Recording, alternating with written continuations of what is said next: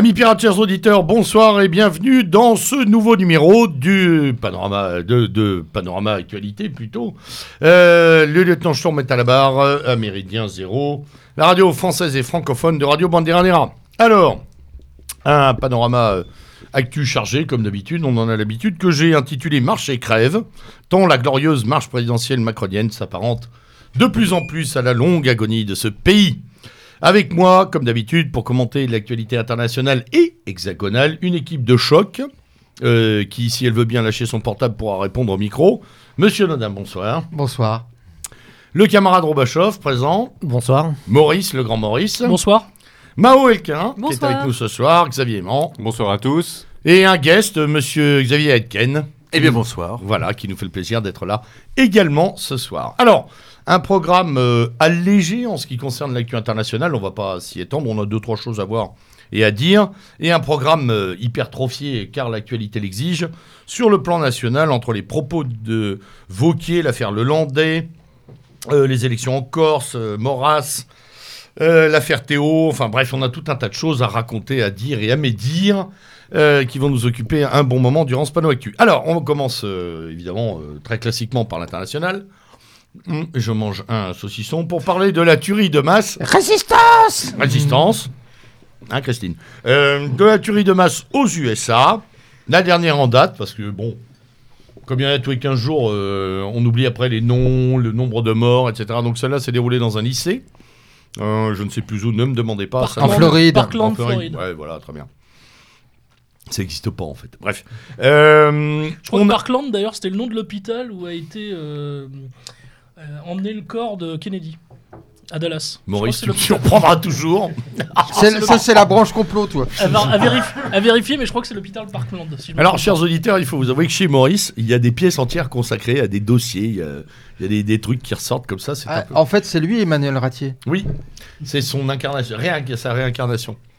Partielle, il y en a d'autres. Mince. Euh, donc oui, alors pourquoi je vous non, parle dans l'international de cette tuerie de masse Non pas parce que ça m'intéresse, malheureusement c'est une grande récurrence euh, sur le territoire de l'oncle Sam, mais surtout parce qu'à chaque fois, cette, ces tueries de masse produisent un storytelling, très stéréotypé dans les médias euh, français et euro- européens, mais surtout français, consistant à dire que les armes c'est pas bien et que c'est l'inconséquence de la législation américaine, notamment ce fabuleux deuxième amendement, euh, et ensuite la puissance de la NRA qui contraignent euh, les Américains du président euh, aux citoyens à une espèce de sempiternel chemin de souffrance parsemé de dizaines de meurtres à intervalles réguliers. Bon.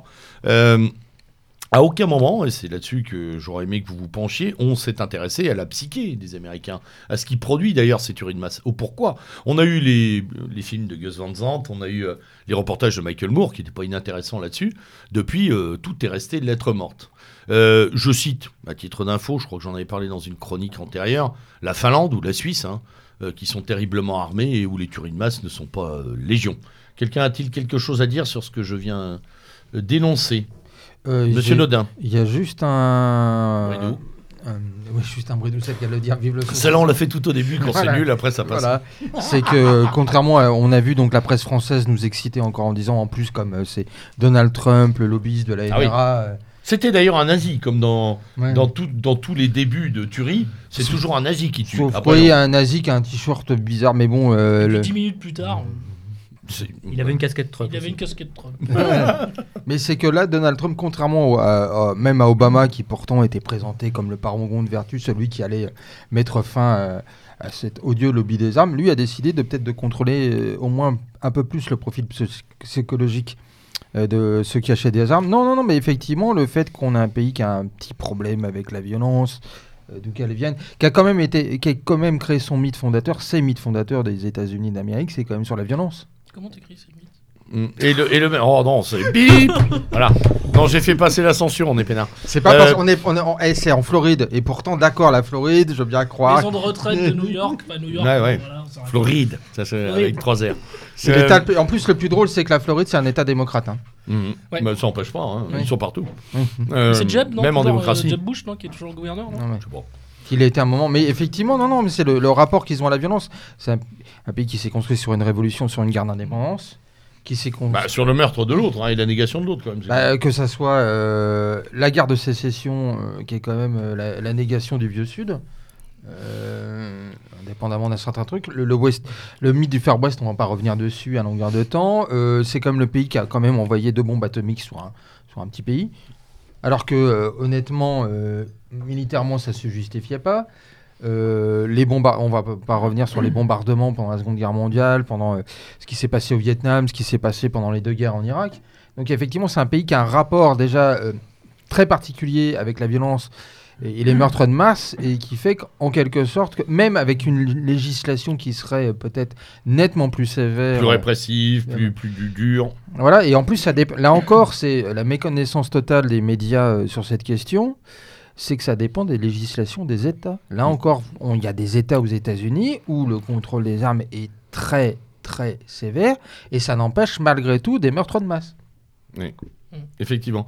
Je crois, euh, mon cher Xavier, que toi, tu imprègnes souvent, justement, du décalcomanie entre la, structuration psychologique de l'américain moyen et ce qui ressort dans les séries télévisées, les films, et, ce qui d'ailleurs est euh, finalement saupoudré à l'échelon planétaire, c'est cette forme de violence justifiée, d'auto-justice, etc. Euh, oui, je pense que c'est- assez vrai. euh, Il y, a beaucoup d'éléments qui rentrent en ligne de compte, à mon avis, dans, ce, genre de phénomène. Mais j'ai vu passer un, dessin, un dessin de presse qui était assez, à mon avis, assez parlant sur ce thème. C'était euh, des parents euh, américains qui regardaient la télé et qui euh, pleuraient devant, évidemment, ce, ce- ce nouveau drame. Et derrière eux, il y avait leur gamin qui jouait à une console de jeu où il était en train de, de, de- de tuer, de Kill, kill, kill, et de massacrer, euh, de, de- de massacrer des gens. Je pense évidemment pas que c'est le seul facteur. Ce serait, ce serait très réducteur et ce serait même simpliste de dire que la, violence des jeux vidéo ou la, ou la violence de la télévision et du divertissement euh, américain influe à ce point-là. Mais indéniablement, je pense que ça joue quand même dans la structuration mentale, euh, la structuration mentale des, des individus. Euh, Il y a quand même une, euh, virtualisation totale de la mort, une virtualisation totale du fait de donner la mort à travers, en effet, les jeux vidéo, euh, les séries télé, etc., qui fait que le passage à l'acte peut être facilité par, par le fait d'être baigné dans, dans, dans cet environnement. Et, et évidemment, dans ce type de contexte psychologique, et que si en plus vous avez accès à des armes automatiques, les, les dégâts euh, sont plus importants. Mais on, on peut, on a vu aussi qu'il peut y avoir des actions et des, euh, des meurtres, etc., à coups de couteau ou à coups de hache, où vous pouvez euh, que- Tout aussi efficace. quasiment faire autant de, autant de victimes. Donc Mm. la problématique des, des armes, à mon avis, elle est, elle est, se- elle- elle est secondaire. Comme d'habitude. Euh, c'est pas le, c'est pas un fusil qui tue, c'est la personne qui est derrière et ça, et en fait, ce sur quoi on devrait se pencher, c'est ce qui mène des sociétés à produire euh, ce, ce- ce type d'individus. Ensuite, est-ce qu'ils sont si nombreux que ça? Parce qu'en effet, on en, entend beaucoup parler, notamment euh, en Europe, parce que, en effet, ça permet de mettre en accusation le fait que les, euh, que les gens puissent, les gens normaux, les gens honnêtes, parce qu'il y a aussi des gens honnêtes qui ont des armes, il n'y a pas que des cinglés. Euh, donc c'est aussi un moyen pour le, pour le système de toujours remettre en cause cette, cette possibilité pour les honnêtes citoyens d'avoir des armes. Parce que si on regarde en France où euh, l'accès aux armes est très réglementé et très difficile, je suis désolé, ça n'empêche pas les, les massacres de masse. Non, Sauf qu'on appelle ça du terrorisme. Mm. Ça change, on change le nom, mais c'est le, même problème. Et c'est-à-dire qu'en. France, on, on- on va assister au même type de massacre, sauf que les armes n'auront été acquises illégalement. Mm. Et qui, a- qui peut ac- acquérir des, des armes illégales? Les voyous, les gangsters, etc. Et la différence, c'est que aux États-Unis, il y a en effet les cinglés, les voyous et, et les terroristes qui ont des armes, mais il y a aussi une partie de la population qui peut aussi, euh, qui, qui peut aussi Oui, puis se, on l'a- se défendre en cas euh, le, le- le jour où il est confronté à ce genre de situation. Donc Et- il faudrait, le débat est plus complexe que, que celui-là. Encore une fois, ce n'est pas euh, les armes qui tuent, c'est les gens qui appuient sur les gâchettes. Très bien. Rovachov. Ouais, moi je crois que c'est- c'est quand même bien, bien, bien lié à la mentalité américaine. Je crois que bon, les armes, c'est c'est beaucoup dans la mentalité blanche, c'est beaucoup les blancs là-bas qui sont armés, euh, etc. C'est c'est lié à les gangs, mais enfin, le, le, le- second amendement, c'est pas tellement les gangs ethniques qui le défendent, c'est plus. euh, bon. Ce que je veux dire par là, c'est qu'effectivement, c'est un pays qui s'est construit originellement dans cette population blanche sur le rejet de l'État. En même temps, des gens très protestants, et en tant que protestants, à mon avis, ils avaient un énorme surmoi. Enfin, je veux dire, nous, en tant qu'Européens, notre surmoi, c'est français, c'est l'État. Eux, ils sont construits contre l'État avec un surmoi énorme, et c'est-à-dire la capacité d'intérioriser la loi et de la faire respecter, y compris à eux-mêmes. C'est-à-dire ils ont des armes, ils sont à la fois l'armée, ils sont à la fois la police, ils sont la loi. euh, Il y a un côté protestant et anti-État. Et ce que j'avais lu comme bouquin, et euh, je l'avais déjà cité, j'aimais beaucoup, c'était Christopher Lash, qui disait que les Américains sont passés du statut de la névrose, c'est-à-dire de gens capables de vraiment intérioriser la loi et de se la faire respecter à eux-mêmes, du statut de névrosé au statut de narcissique. C'est-à-dire ils ont vu un passage psychologique de la névrose au narcissisme après la guerre, et ils lient ça la naissance de la société du tertiaire, qui favorise la représentation sur euh, le résultat concret, etc., etc., plus, euh, on va dire, un petit peu l'enfant roi, etc. Il y a tout un tas de causes. La disparition, de la, enfin, la disparition du rôle du père, qui fait de l'enfant un enfant roi, un enfant qui, dont tous les besoins doivent toujours être satisfaits. Le tertiaire qui favorise la Ce qui est représentation assez sur le incroyable d'ailleurs aux États-Unis dans l'éducation américaine. hein. Mm. L'enfant est vraiment euh, exactement. Mm. Enfin, moi j'appelle ça l'enfant Dieu. lui. Et donc, c'est le narcissisme, c'est aussi la disparition du surmoi. Mm. Et c'est le mythe de la toute-puissance. Et donc, en fait, on a des enfants tout-puissants qui deviennent des adultes tout-puissants, Des pervers narcissiques. voilà, qui n'ont plus de loi intériorisée. Alors, sans forcément être pervers, je ne sais pas s'ils sont pervers. Mais bon, c'est le égocentrisme à mort. Enfin, je veux dire, ça part de Facebook. le- Et le narcissisme, c'est aussi un délire de toute-puissance, euh, quasiment de, de, de, de bambin, quoi. Mm. Et donc, tu as une frustration, eh ben, tu prends un flingue et tu, tu allumes en Là, en que- l'occurrence, le gamin a été viré de son lycée. euh, Oui, il a été frustré. Il a été euh, frustré, tout simplement. Il a été frustré. Et donc c'est un simple. Et donc effectivement, partout dans le monde, les gangs ont des armes, etc. Ça Mais là, bien qu'on ça- soit un peu frustré en France. Ouais, ouais, non mais. Et, ça touche pas le, ça, ça, ça touche pas les, ça touche pas les gangs parce qu'effectivement les gangs en général s'attaquent aux autres gangs, ils braquent des banques, mais ils tirent pas dans une école quoi. Et là c'est vraiment Monsieur Tout le Monde en tant que petit dieu narcissique qui tout à coup a une grosse frustration et prend son flingue justement parce qu'il en a un, voilà. Et au lieu de se défouler sur des jeux vidéo, euh, il se défoule dans la réalité. À mon avis c'est vraiment un, une- c'est un passage psychologique de, voilà, de, c'est un, un profil psychologique américain typique et occidental typique. Euh, oui, non, bah, je vais aller dans le sens de, de Rouba. Oh, bravo. Ouais, Pas de polémique entre les frères. pas de polémique. Euh, c'est clair qu'il y a une grande partie euh, de la population américaine, enfin du peuple américain, qui voit, euh, qui voit la différence entre un sujet et un citoyen, c'est son arme à feu. Hmm. Euh, une partie euh, du mythe américain se construit aussi là-dessus. Une façon de se prémunir de la tyrannie euh, du gouvernement et de l'État fédéral, c'est d'être armé. Est-ce que c'est pas séduisant, ça, Maurice? Alors Finalement, au point où on en est aujourd'hui en Europe? Ah, bien sûr que c'est séduisant, bien sûr. Ah non, non, mais en fait, euh, nous, bon, disons qu'Européens, on avait une autre vision, c'était la violence légitime et légale était en train de l'État, entre les mains de l'État. Hmm. Bon, c'était la vision. Oui, le monopole de la violence. Voilà, légitime, la- le monopole de la violence légale, bon, c'est du Weber, Hmm. etc. Ouais. Mais bon, aujourd'hui, vu à ce à quoi on assiste, euh, évidemment que la vision américaine me paraît beaucoup plus sensée et en fait raisonnable. Euh, en plus, c'est pas une vision fantasmatique ni euh, ni, ni caduque ni obsolète en fait de penser comme ça aux États-Unis. C'est-à-dire que les Américains ont vu quand même au cours des 20 dernières années des tragédies qui ont été complètement fomentées et concoctées par l'État fédéral. Et là, il ne s'agit pas de complotisme ou de conspirationnisme. Waco, Je pense à Waco, voilà. bien sûr. Évidemment, je pense à Waco. Hmm. Enfin, Waco, c'est quand même le FBI qui a massacré des dizaines de gens et euh, en partie des gamins jusqu'à, euh, je crois quand même un missile a quand même été utilisé sur le- la maison dans laquelle étaient retranchés euh, les membres de- du groupe de David Koresh. Mm, mm. Il y a évidemment aussi un fait, un fait divers.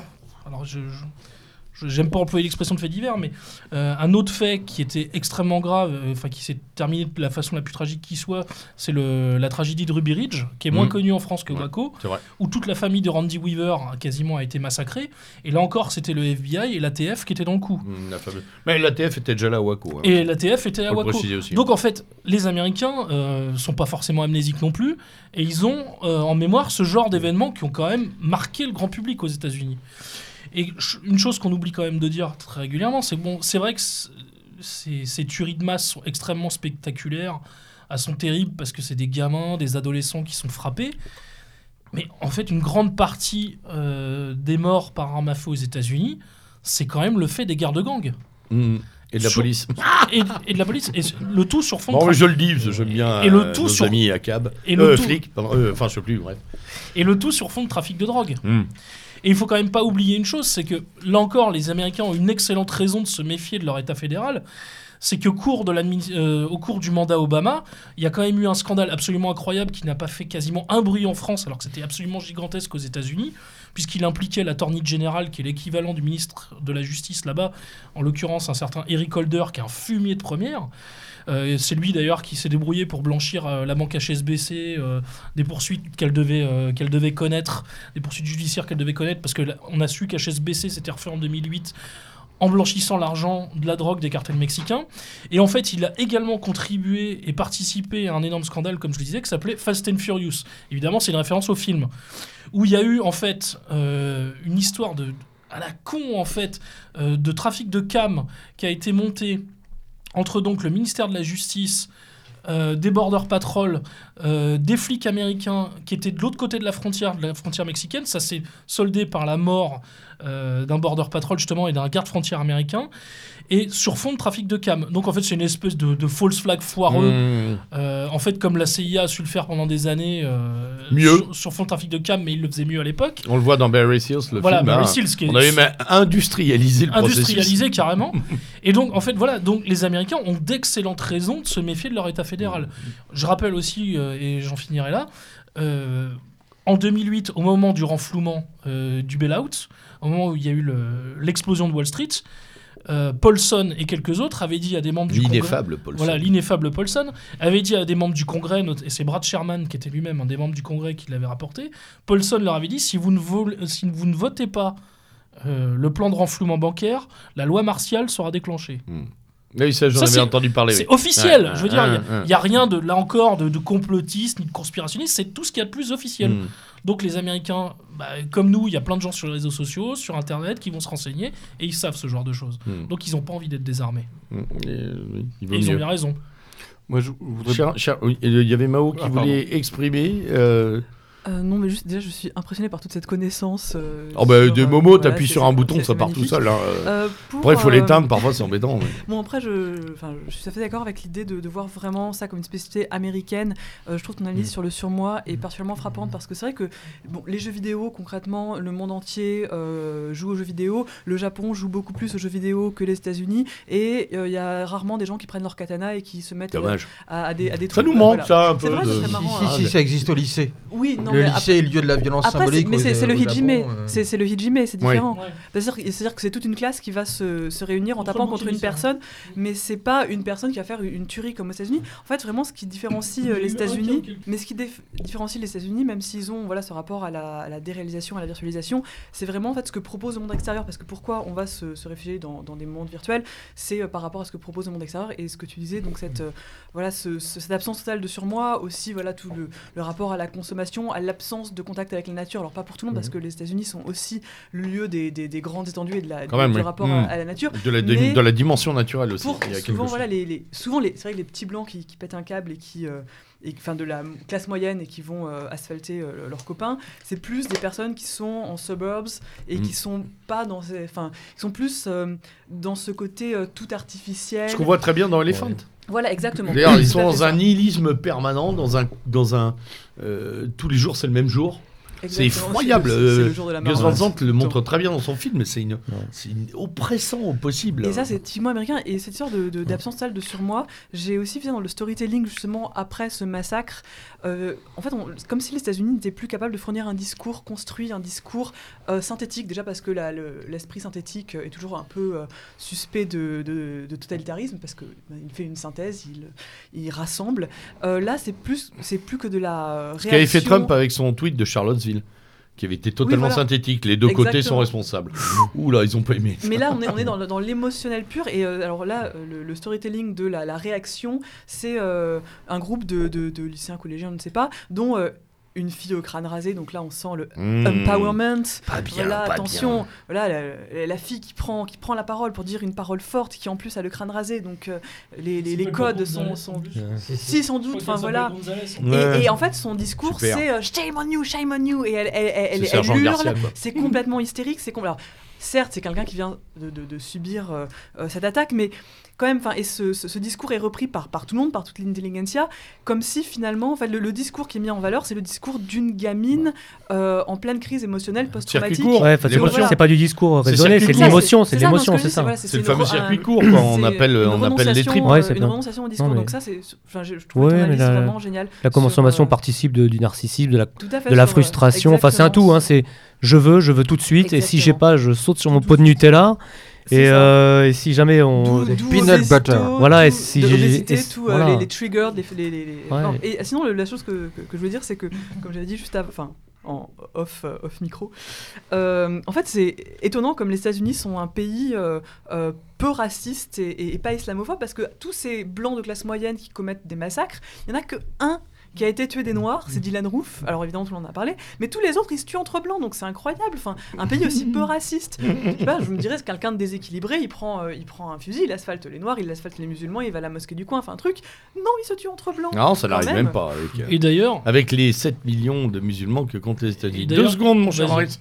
Voulait excuse-moi, rajouter un truc.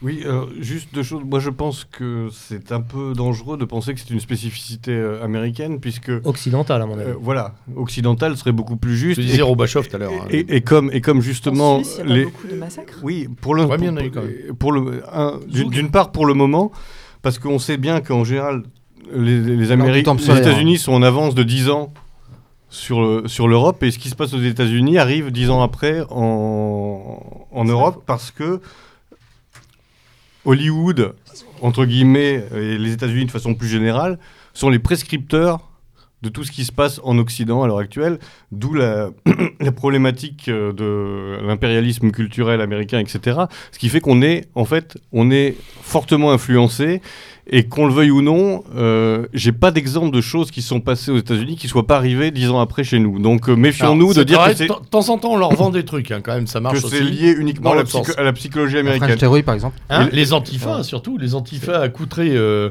euh, comme on les a en Europe, on les retrouve maintenant un peu partout sur les campus américains. c'est vraiment la psychologie occidentaliste. hein. C'est Mm, vraiment ouais. c'est individualiste, Et juste- consumériste, euh, athée, euh, tout ce que tu veux. C'est Oui, Xavier. Et juste le deuxième point, c'est sur la question euh, est-ce que le modèle américain aujourd'hui nous fait rêver en Europe? Au niveau euh, de- du rapport aux armes Euh, Moi, pas du tout. C'est le choc émotionnel, c'est ça que je veux dire. C'est au moins. euh, alors, pas sur une tuerie, mais les mecs se disent bah, tiens, ils ont fumé un terroriste qui allait. euh, tu sais, tu te souviens quand il y avait le, le Parlement canadien, quand ce sergent a tiré et a tué et a été décoré derrière Tout le monde a dit waouh, formidable, chez eux ils peuvent le faire et tout. Oui, je suis d'accord, mais, je, une envie. mais je pense que c'est- très dangereux comme, comme tendance parce qu'encore une fois, Je sais bien, hein, mais c'est pas, pas les armes qui comptent, c'est les gens qui, Ah, le les, qui, les- détenteur. qui les détiennent.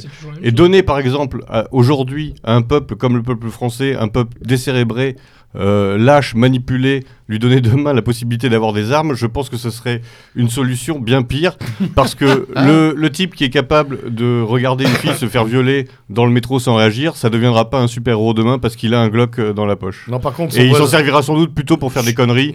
Ouais, pour Euh, fumer son voisin. Voilà. Qui a mal Voilà. tendu. Mmh. Qui a mal tendu la pelouse ou, euh, un dimanche à 16h. Oui. Euh, allez, Arnaud. Et après, on clôt, parce qu'on a Attends, quand juste même un- juste une un liste longue comme trois bras de géants, là. Après, euh, Ouais, bon, allez-y. Ce ça, qui était intéressant sur ce, que autant, dit- euh, ce que disait euh, le camarade Xavier euh, tout à l'heure sur la virtualisation, j'avais lu, je crois que c'était dans le livre Storytelling, donc qui est sorti il y a une dizaine d'années. Oui, j'ai plus quel est l'auteur d'ailleurs. Euh, Christian Salmon. non, Christian Salmon. Salmon, oui, Ouais, ça. Christian Salmon, il parlait à un moment du, euh, du, euh, de la façon dont sont entraînés déjà les GI euh, au moment donc, de la Seconde Guerre du Golfe. Ils vivent i- effectivement, contrairement euh, à ce qui a pu être le cas pendant des années, c'est-à-dire que monte le maître de guerre, on n'est pas là pour se faire des toutouches sur la douche, Mmh. ils étaient entraînés malgré tout dans le monde réel. Là, ils expliquaient que déjà donc en 2002, 2003, 2004, ils étaient dans un monde virtuel avec de la musique à fond. En fait, ils étaient, c'était des gamins de 20, 21, ans- 21, 22 ans qui étaient dans un monde virtuel, dans un total jeu vidéo, mais sauf qu'on lui donnait une arme réelle dans les mains. Et ce qui fait que quand il a été confronté à ce qu'était la réalité euh, de la guerre en Irak, les types sont devenus fous. Alors, si je puis me permettre, euh, pour avoir quelques connaissances euh, de, de terrain sur ce plan-là, pas direct, mais dans ma famille, les Américains, dans leur fonctionnement militaire, où qu'ils se trouvent, recréent l'Amérique. Oui. Donc déjà, ça c'est une très très grande différence. j'ai dans ma famille des gens qui ont été dans la Légion étrangère. Un, un- voilà, un, un régiment de Légion, quand il arrive en Irak, quand il arrive en Afghanistan, les mecs se mettent avec la population, commencent à discuter, parlent, des, parlent dans la langue du, du pays, tentent de voir ce qui peut être fait, aident à remonter le mur de l'école, etc. L'Américain pose des shelters, il bloque, et à l'intérieur des murs, il y a le panier de basket, il y a le, le distributeur de McDonald's, il y a, Il y a les le films, Coca. il y a les films, il y a le coca, il y a la clim, comme on l'a vu en Irak, première guerre du Golfe, où les légionnaires étaient comme ça, ils regardaient, ils voyaient la clim dans les camps américains.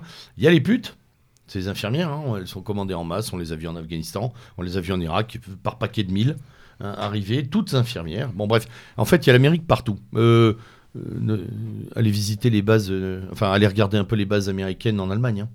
Euh, Ou c'est même une en petite France. Amérique posée un peu partout, ou même en France, Dieu merci, ils n'y sont C'est ce plus. qui- mais- Mais ce qui a participé à l'américanisation la Châteauroux. Ouais, Oui. Château. Ah, Gérard Gérard Depardieu. Oui, mais c'est ce qui a participé La carrière de Gérard Depardieu. Oui, c'est ce qui a participé aussi à l'américanisation de la Ils France. sont incapables d'adaptation, donc effectivement, ils sont, ils sont sur cette espèce de système de vase Mais, clos. mais ce qui était important, c'est ça, ça, c'était le rapport, surtout, ce qu'expliquait Salmon, c'était le rapport entre une, un- déjà une virtualité et donc effectivement un côté très narcissique. Et plus que le côté narcissique, c'est le côté immédiat. C'est-à-dire le, ne pas supporter de le fait qu'il n'y a pas une satisfaction immédiate et qu'il n'y a pas euh, et, d'être obligé de tolérer une sorte d'intermédiaire Mmh. par rapport à la Mmh. satisfaction. Mais pour, pour, Mmh. pour poursuivre sur les- aux États-Unis, là, dernièrement, vous avez vu, il y a eu un sondage sur, euh, chez les Amé- enfin, dans la population américaine pour savoir s'il fallait euh, euh, dé- débloquer une opération militaire contre la Corée du Nord. À l'avènement, évidemment, il y a eu une majorité pour. Et ensuite, la seconde question du reportage, c'était Oui, où se situe la Corée du Nord? Et là, il y a une majorité qui n'a pas répondu. mais C'est sortez les rames. Ouais, ouais, il faut les buter. Ils sont où? Oui, mais c'est euh, Non, mais le- ça, c'est typique de la. le voilà. lieutenant, le- Et- mais moi, j'envisage. Ils sont formid- loin, ils sont loin, alors Voilà, pas. je- moi, j'envisage formidablement Vietnam. bien que les Américains et leur puissance se foutent totalement de savoir où on habite. hein. Euh, c'est pour ça qu'on peut pas fantasmer sur eux, parce qu'eux, ils, ils savent même pas qui nous sommes. Ça les intéresse pas. Bah, mais Je comprends, hein. La lieutenant, c'est ce qui s'est passé euh, aussi avec la guerre du Vietnam. C'est-à-dire qu'au départ, c'était très bien euh, de défendre euh, ces pauvres petits Vietnamiens victimes du communisme. Mais les Américains se sont dit Ah, moi, par contre, ce qui pose problème, c'est quand, quand on commence à revoir à la télévision à l'époque, c'est flopé de, de jeunes Américains qui revenaient dans un, entre quatre planches. Quoi.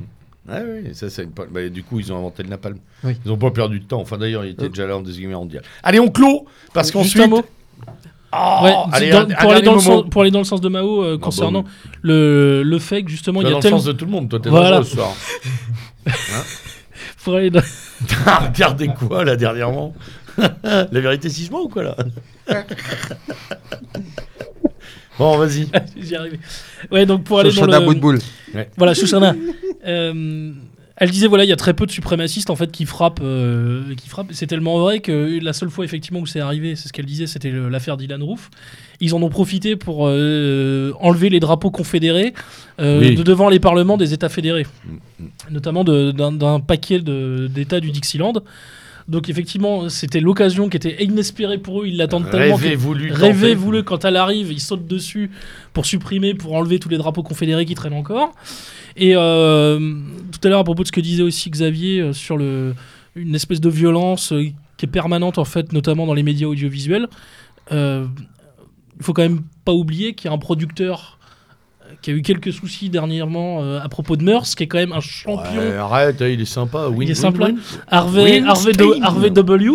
Hein, Harvey. W, c'est quand même le mec qui a, avec Miramax, qui a produit les films de Moi, Tarantino, j'admire les étalons. qui a filmé quand même les, pro- qui a quand même produit les films de Tarantino même, hein. Bien sûr. et Deli Roth, Hmm, qui sont quand même deux des pires cinéastes. En plus, même sur le plan formel. Alors là, euh, Oui, nos, alors après, les goûts, les couleurs. alors là, nos, nos internautes peuvent s'énerver sous l'émission hein, s'ils sont en désaccord avec moi, mais pour moi, franchement, Roth et, et Tarantino sont parmi les deux pires. Et bah, ils ont pour producteur euh, Harvey W. Quoi, voilà. Mm. Il y avait The ouais. Artist aussi qui avait comme producteur hein, Harvey de Ah, Harvey Ouais, W. Harvey W. ouais. Mm. Ouais, Bon, enfin, allez. Pas euh, que The Artist ait poussé les gens à les tirer dans la foule, mais. Non, euh, non. ou alors je- j'ai vraiment un, un truc Remarque, qui c'est tellement mauvais Non, si, il y a une exception. Je sais pas, j'ai pas réussi à voir la fin. Il y a- il y, a une exception en réponse à ce qu'expliquait Maurice sur les- l'importance de parfois de la méfiance totale de l'État fédéral. C'est, on oublie toujours de dire, un attentat qui a quand même marqué, c'est l'attentat d'Oklahoma Oklahoma euh, City. City, Bah, oui, bien sûr. par les milices. Parce que moi, je me rappelle très bien la presse de l'époque qui Terry nous expliquait euh, que. euh, Oui, qui- enfin, Timothy McVeigh. Ouais, mais enfin, moi j'ai allumé le- la télévision euh, 24 heures après la dernière tuerie à Parkland. J'ai vu mon petit reportage sur les milices. Oui, Hein? Avec des mecs euh, tatoués de partout. Ouais, c'est la guerre, on va tous nous tuer, ils veulent tous nous enlever nos armes, etc. Donc euh, on se nourrit aussi de, Ah. de... Alors si les milices, depuis 20 ans d'ailleurs, hein, qu'on nous dit qu'elles se chargent, qu'elles deviennent de plus en plus dangereuses, et que ça va pas tarder à péter, euh, et qu'elles vont faire un coup d'État tous les 3 mois, euh, où, elles, où elles sont quoi. Mm. Si elles devaient passer à l'action, c'est qu'elles seraient suffisamment puissantes. C'est pas vrai non plus. pas le cas. Donc on est aussi dans du fantasme. là. D'ailleurs, Non, on parce que parlait tu des- n'as des- pas assez lu les carnets de Turner. Ouais, c'est vrai. On parlait d'ailleurs des- faire un petit coup. On parlait d'ailleurs des magouilles tout à l'heure du FBI et de l'ATF qui ont coûté euh, la vie à de nombreuses personnes. Euh, tu parlais des milices. Une qui a été infiltrée complètement, c'était la milice Utari il y a, je crois que c'est il y a 4-5 ans. C'était que des membres du FBI au sein de la milice. Et bizarrement, c'est une de celles qui a fait une des plus grosses conneries ces dernières années. C'est pas une nouveauté, la Oui, NPD, c'est un peu la- partout, La, euh. NPD allemande, hein, Voilà, ouais. et avec les services. Et où, où sont Alors, parlé eh, des, des bon, on Irlandais avec les Anglais Bah oui, on va pouvoir changer de sujet quand même. Non. Parce qu'il y en a deux qui frétillent depuis tout à l'heure. La Syrie. On va parler 5 minutes de la Syrie quand même pour dire que, a, a priori, la plupart des gens normaux ne savent même pas où on en est en Syrie. Voilà, on va être très honnête d'abord. Euh, quand on C'est où la Syrie voilà, c'est- faut demander aux Américains, ils savent. Ils sont très forts. C'est pas dans les. Vosges quand tu coupes du bois? Non, mais ils ont réussi à envoyer un paquet de mecs à Daesh. oh là, ça l'a purée, ils avaient même pas percuté au. Chers auditeurs, je l'ai prise au virage Oh, Laurent 2, Ruquier sort pas au premier, je l'ai, je l'ai évité au premier virage, mais là je l'ai prise en tête. euh, ok, euh, camarades des Vosges, si vous nous recevez, on vous envoie Arnaud. Oui, en plus, les Vosges. ouais. Il y a des bons mecs. Euh, non, alors on revient à, ce- à ce qui se passe en Syrie, puisque en, en Syrie, il se passe ce qui avait été prédit il y a quelques mois à ce micro, à savoir que à un moment, tout le monde va s'occuper des Kurdes. Mm. On l'avait signalé, On avait dit- dit que les Américains lâcheraient probablement les Kurdes. On avait dit aussi qu'Erdogan n'attendait que ça. On avait dit qu'une partie de l'armée euh, syrienne n'attendait que ça, mais que l'autre partie avait envie de se le faire non plus. Enfin bref, ça devient compliqué. Alors où on en est euh, On va faire un peu comme sur euh, Feu la 5. Où on en est du théâtre des opérations ce soir Maurice? Eh ben, comme tu le disais, de toute Bah, façon, c'est extrêmement difficile de le dire précisément parce que déjà, on n'est pas sur le terrain. Donc, Ouais. euh, et je pense même que ceux qui sont sur le terrain ont un mal fou à comprendre ce qui s'y passe. La seule chose qui, bon, qui, est, euh, qui a lieu actuellement, alors je sais pas si les auditeurs sont un peu penchés là-dessus, mais finalement, ça a fait relativement peu de bruit. Euh, c'est la bataille d'Afrin. Donc, c'est des Turcs. euh, c'est les hommes d'Erdogan et certainement appuyés euh, donc par euh, la pseudo-armée syrienne libre. Oui, elle est là, la LS. Hein. L'ASL est encore dans le Ouais, coup. elle. Ouais, ASL, on s'en fout. DSL. Enfin, l'ASL, voilà, l'ASL. Euh, L'ASL, donc, bon, les, les pseudo-rebelles modérés, donc en fait, véritables islamistes. Mais gentil égorgeur. Et égorgeurs, pareil. voilà, contrairement à Daesh. On les peut égorger avec le sourire, c'est très différent. Et les égorgeurs Fabius qui a modérés. dit qu'il faisait du beau boulot. euh, Voilà, merde. des égorgeurs modérés, hein, un peu comme les potes de, de Fabius Al-Nosra. Al-Nosra Ouais. Ils sont gentils, attends. Ils font du bon boulot. Et euh, donc, bon, bah, évidemment, comme on l'avait dit, bah, les Kurdes, comme d'habitude, c'est comme les droitards, hein, ça se fait toujours enculer. c'est c'est une règle immuable, hein, euh, d'où l'expression avoir le Kurde entre deux chaises. voilà. c'est- Voilà, donc, euh, voilà, bah, ça n'a pas loupé. voilà, bah là, ils l'ont même pas Alors, celle-là, elle date de quelle heure? 16h à la machine à café Après le verre de rouge, après le verre Oh de la rouge. Je vache commence à avoir mal au ventre, tout ça veut pas Oh sortir. purée Ça y est. Et on n'a même bon, pas bah, attaqué le national. Voilà, bon, bah, comme on le disait, ils se sont fait gangbanger, ça loupe pas. Et bon, on assiste à des scènes. euh, Bon, ça, c'est beaucoup moins drôle pour le coup. Là, c'est la fameuse scène atroce avec la jeune, euh, la jeune kurde. Ouais, Alors, ouais. à ne pas regarder. Hein. Bah si, c'est trop tard pour moi. a- c'est trop tard. Mais il y a des choses, en fait, il faut pas se les infliger. Non mais euh, ça, je me... euh, après deux heures pour me mettre au Ouais, lit. je pense qu'il y a des choses qu'il ne faut pas s'infliger. Cette vidéo, là, en fait partie. On m'avait prévenu, donc j'ai vraiment évité. Donc voilà, en fait, on sait ce que ce, ce salopard d'Erdogan euh, et ses troupes, accompagnés de ces djihadistes, font voilà à Afrin. Euh, évidemment, euh, Poutine euh, tourne la tête. Hmm. Euh, Trump fait semblant de ne pas voir. Ça aussi, on Ça l'avait c'était prévu ça, on l'avait dit, ouais, hein, ouais. c'était prévu. Euh, bon, bah voilà, une fois encore. Les... Mais en fait, c'est aussi le problème des Kurdes, c'est qu'ils jouent 10 000 cartes à la fois et à la fin, Ils comme les toujours, toutes. ils les perdent toutes. Ouais. Ça ne loupe jamais. C'est leur drame et ça fait des décennies que c'est comme ça. Monsieur Nadin. Ce qui est amusant sur cette histoire, c'est de voir la dissidence. La, la Il arrive à- décédence. Il arrive à s'amuser là-dessus. La décédence. La, dé- La décédence. La dissidence, oui, monsieur. qui nous explique que donc Erdogan, c'est un Américain, donc c'est un sunnite. Comme il est euh, contre Bachar, il est très méchant. Et on sait bien que la- l'allié de Bachar, le très très gentil, c'est Poutine. Sauf que, bah, bizarrement, depuis quelque temps, euh, Poutine s'est quand même sacrément rapproché de la Turquie.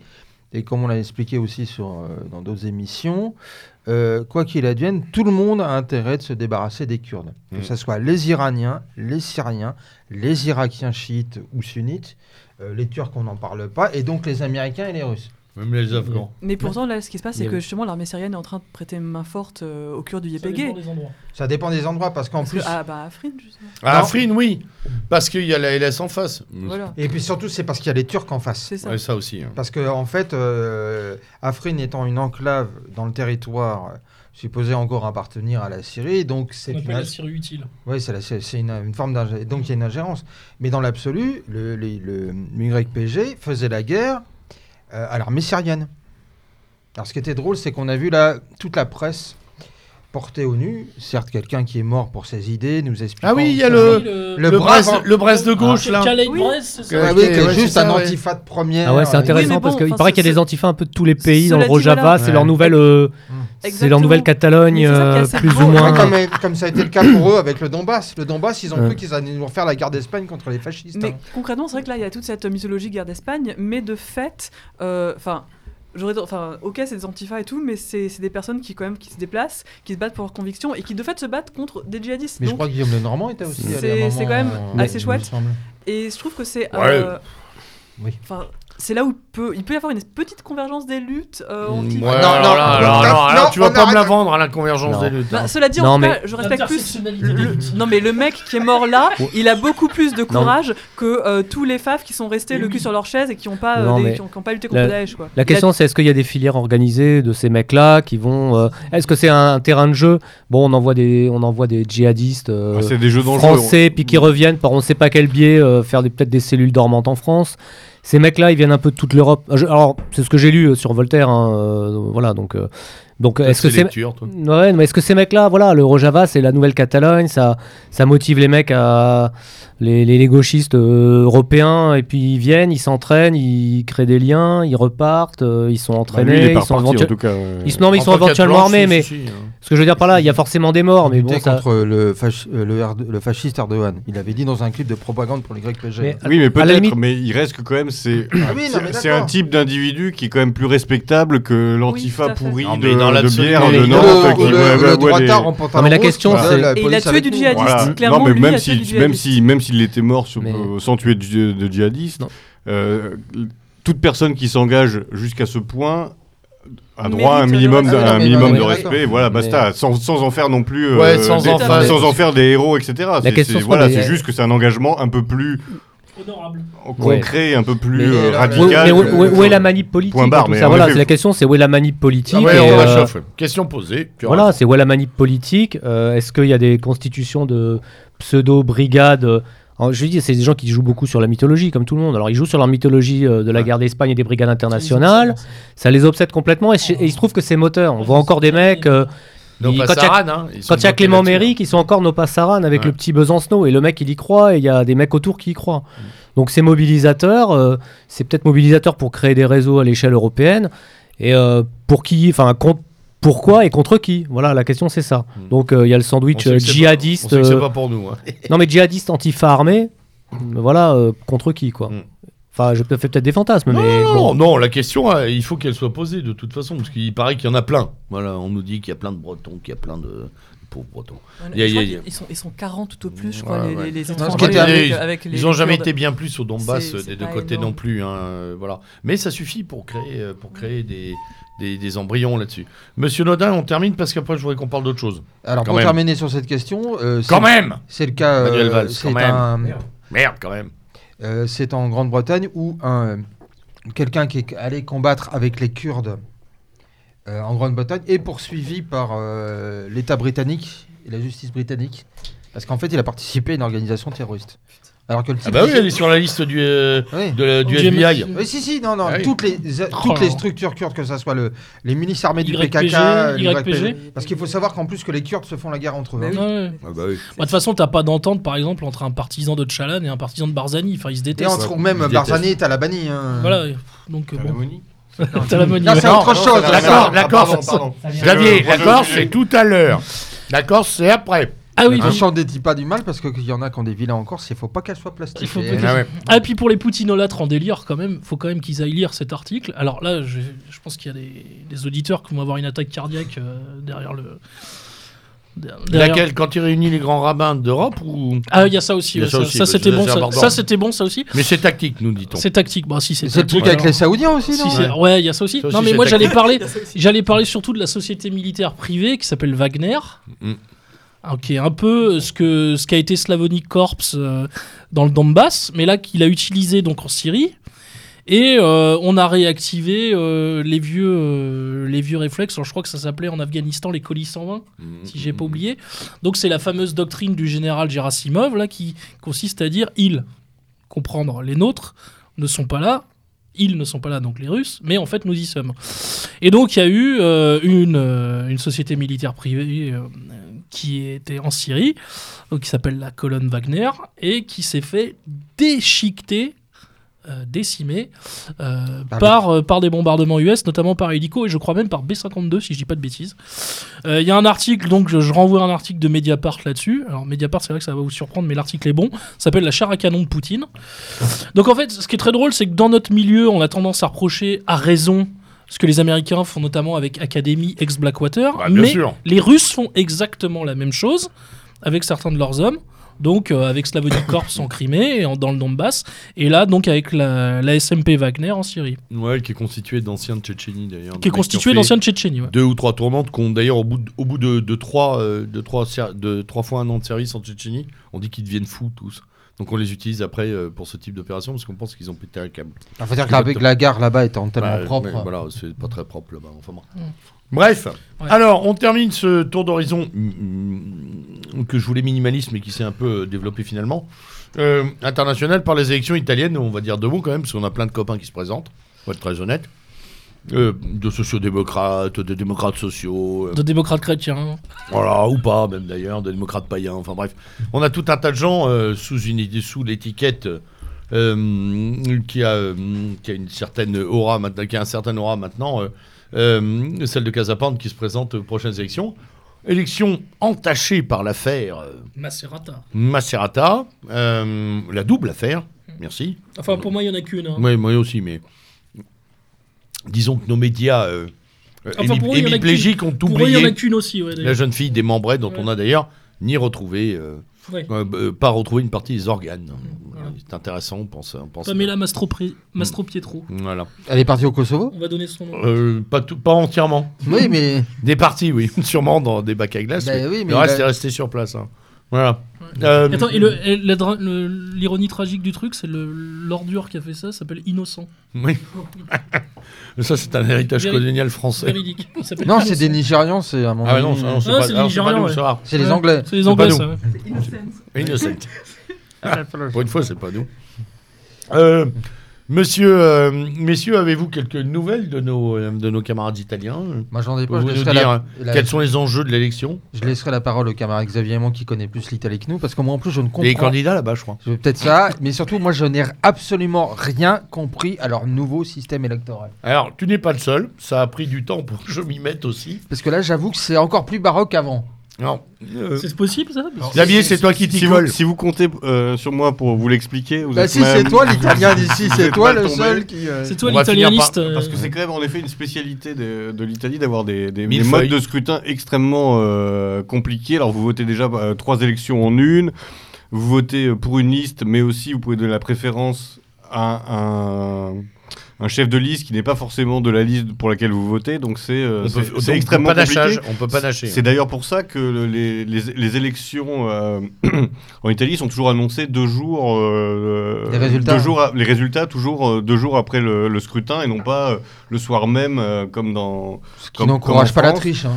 Non, Euh, non, bah, en plus c'est pas le genre de Pas du l'Italie, tout. c'est pas du tout, tout le genre de l'Italie. euh, Cette probité protestante. Pays légaliste et sérieux. Ces euh, Prussiens si- du Sud. S'il en est. Ça, c'est la Ligue du Nord. Déjà, il y a la moitié de l'Italie qui sait pas qu'il y a des lois, alors tu sais. Dice Donc c'est pour ça, enfin, on, on en rit, mais ça fait partie aussi des choses pour lesquelles il faut, euh, Ah oui, il faut pas justement prendre les- toujours les élections euh, trop, euh, trop au sérieux, ni, ni, ni leurs résultats. Ce qui est intéressant, en effet, à l'heure actuelle, c'est que cette campagne électorale donne une, une vitrine à, à Casapande, euh, on va dire inespérée, ou en tout cas nationale, et euh, Puis il se débrouille bien dans les médias, là. jamais, euh, C'est Simonet, non euh, jamais, ja- jamais atteinte, et que c'est peut-être ça le plus important plutôt que, que, des résu- que les résultats euh, euh, concrets qui sont quand même euh, très, alé- très aléatoires. Mais il y a aujourd'hui, en effet, en Italie, une situation, euh, on va dire, propice Une vraie tension Voilà. populaire.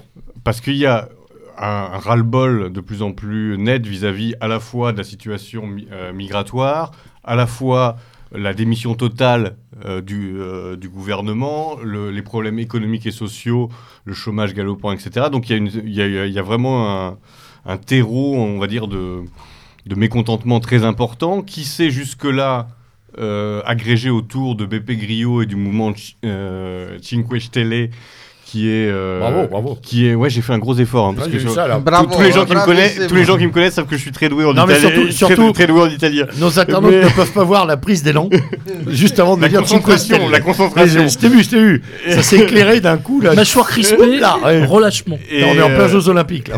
qui est qui est un mouvement purement populiste dans le sens euh, Ben, on a vu les, le, plus le plus, péjoratif et le plus nihiliste du terme et qui a fait des scores énormes et donc qui a phago- phagocyté pendant plusieurs années le vote contestataire, mais les gens quand même commencent à en revenir quand même un petit peu et donc il y a en effet peut-être une, euh, on va dire un, un boulevard, ce serait beaucoup dire, mais en tout cas une, Une ouverture. une ouverture pour, pour, pour, un, pour un discours radical, cohérent, qui n'a pas changé, qui n'évolue pas en fonction des desiderata de l'opinion euh, du jour, etc.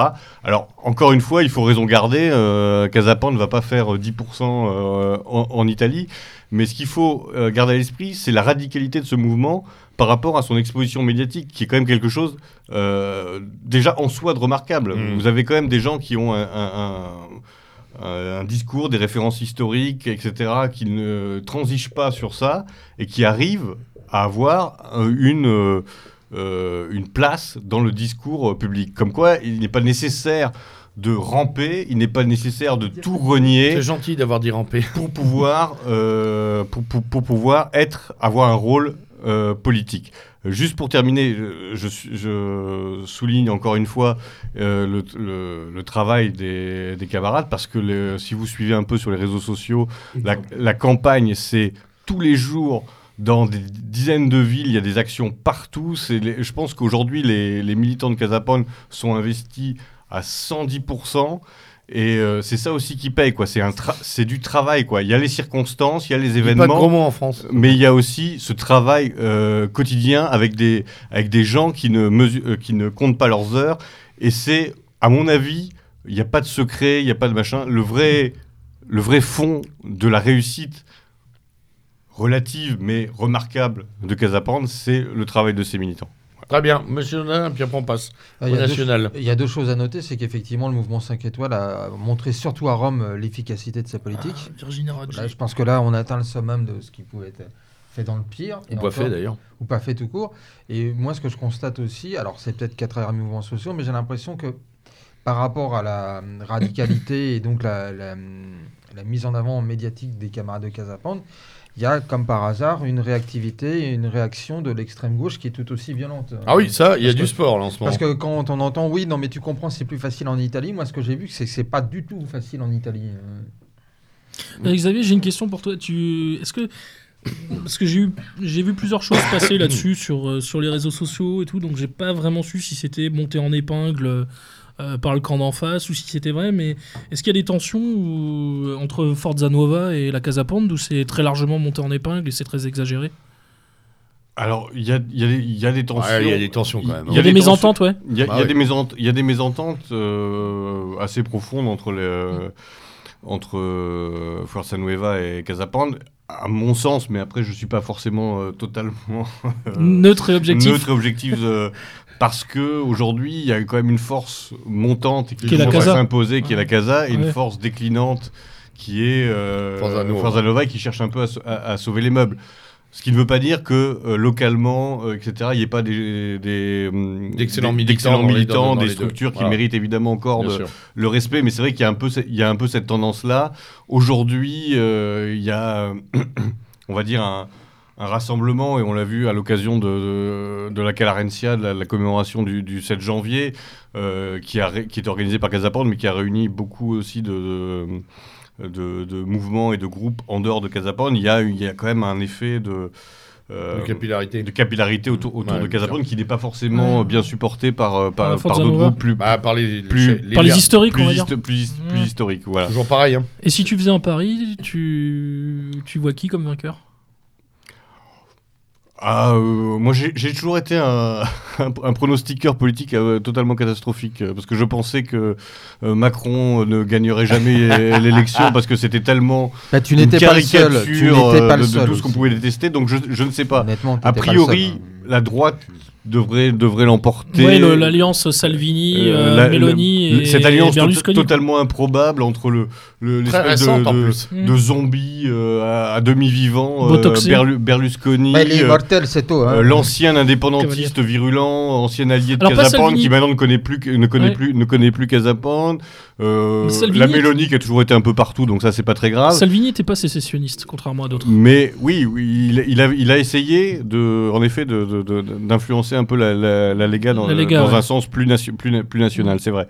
Mais bah, c'est quand même un attelage très très improbable, Très avec quand même cette pourriture intégrale de Berlusconi. Quoi. Ah, il est énorme, qui, qui- Mais moi, je l'aime et- bien. Et qui revient, et qui revient, et qui revient, et qui est à nouveau le maître, euh, Le maître lui- du jeu, ouais. C'est lui qui impose Ouais, les ouais, choses. ouais, hein. c'est pas Salvini. en, Italie, hein. Italie, il y a, Italie, il y a une capacité comme ça à créer des momies vivantes qui, euh, qui continuent. euh, Bah, Andreotti a Bah été voilà, quand même ouais, je- je pense- je absolu pendant, pendant des je années. pensais- quoi. Je pensais à Andreotti, immortel. Ah, évidemment, quoi. il est Ouais, immortel. Andreotti, Benito Craxi. Ouais, Ah, et Craxi aussi, ouais, Craxi, ouais. grandiose. qui est quand même le parrain en politique et dans tous les sens des du terme parrain. Après, on a, Silvio, en. France, on, Andreotti aussi, on- on a, on a parfois une, une certaine sympathie pour euh, Sergio Berlusconi parce que c'est vrai qu'il a un franc-parler euh, auquel on n'est pas habitué. Il y fait des, des, des, des- blagounettes sur, euh, Histoire et bunga bunga. euh, voilà, ou, voilà, et, euh, ou sur le, le bronzage d'Obama, et ça, ça fait beaucoup rire dans nos milieux parce qu'on aime beaucoup rire, on aime beaucoup rire, et puis les choses sérieuses, finalement, c'est assez secondaire.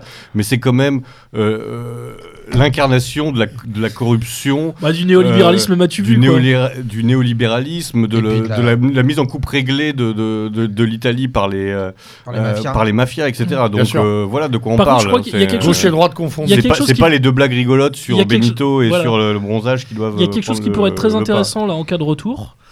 Euh, c'est que j'ai l'impression qu'il a vraiment envie de se venger de la façon dont il a été évincé Ah, ça, euh, à mon avis, il l'a pas digéré. du hein. Palazzo Chigi la Bah dernière ouais. fois euh, par Merkel et par Sarkozy, puisque c'est Merkel et Sarkozy qui l'ont fait tomber. Mm. Euh, et j'ai l'impression qu'il a vraiment envie de prendre sa revanche là, et peut-être qu'il va prendre des décisions politiques totalement inattendues, pas parce qu'il en est parce qu'il est convaincu de ce qu'il va pouvoir faire ni Juste décider, pour se marrer un coup. mais juste pour se marrer, et pour Non, faire non, chier il en sur est tous ceux qui l'ont éjecté. Ah, mais il, est, plus. il est possible de, il est possible qu'il fasse des, des provocations ou des choses, notamment au niveau européen, un Oui, peu de rupture, ça etc. pensais, ouais. Mais ce qui est sûr, c'est qu'il fera une politique ultra libérale qui, qui, Ouais, est- comme qui a toujours été, qui a toujours été la sienne. Ouais, Celle de fond- son, celle son de fonds de commerce. Hein. c'est-à-dire oui, celle de son groupe.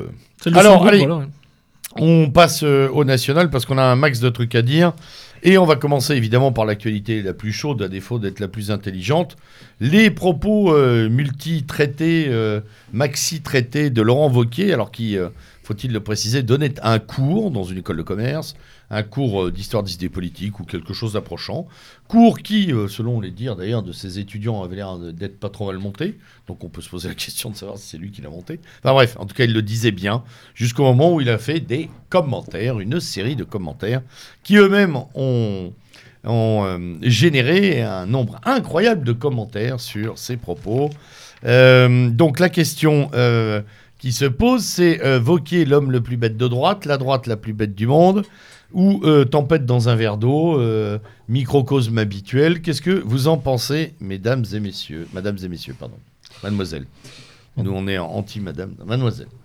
Euh, Moi, je pense que c'est simple, c'est que le problème, Monsieur Nodin. quand on a le major de, de la Greg euh, et euh, quasiment le major de l'ENA veut s'essayer à, à- Oui, il est major de, oui, il est passé, il est major de normal, major de normal et major de l'ENA. Donc c'est peut-être lui qui a écrit le cours. Euh, donc comme comme l'était Juppé, hein, Juppé était Oui, je sais, bien sûr. Et en fait, on s'est conseillé, et surtout un, Patri- un certain Patrick B, parce que derrière Vauquier, il y a toujours Patrick B, le fameux Patrick B dont on entend tout le temps parler. Euh, ils lui ont dit, non, euh, si tu veux euh, te repositionner et apparaître médiatiquement, il faut plus du tout que tu sois le premier de la classe centriste assistant parlementaire de Jacques Barrot. Il faut que tu sois Léon, tu commences ta carrière politique comme assistante parlementaire de barreau. C'est Ah bon, oui. ça hein la, première, tu sais la quoi première T'as l'impression de revisiter une vieille baraque euh, Dans les avec années Victor 60. Hugo, Victor Hugo momifié dedans. Ah, Jacques Barrault merde. La- bah, à tel point que la première apparition télévisée de, de Vauquier, c'est quand on voit Barrault pleurer le soir du 21 avril 2002. Ah ouais. Et donc, et euh, se rappelait très bien que. euh, Il le console un peu, il, le- Ouais. il fait des petits Il- câlins. Ouais, tu te sens habité par le drame parce que tu comprends Jean-Marie Le Pen est au second tour.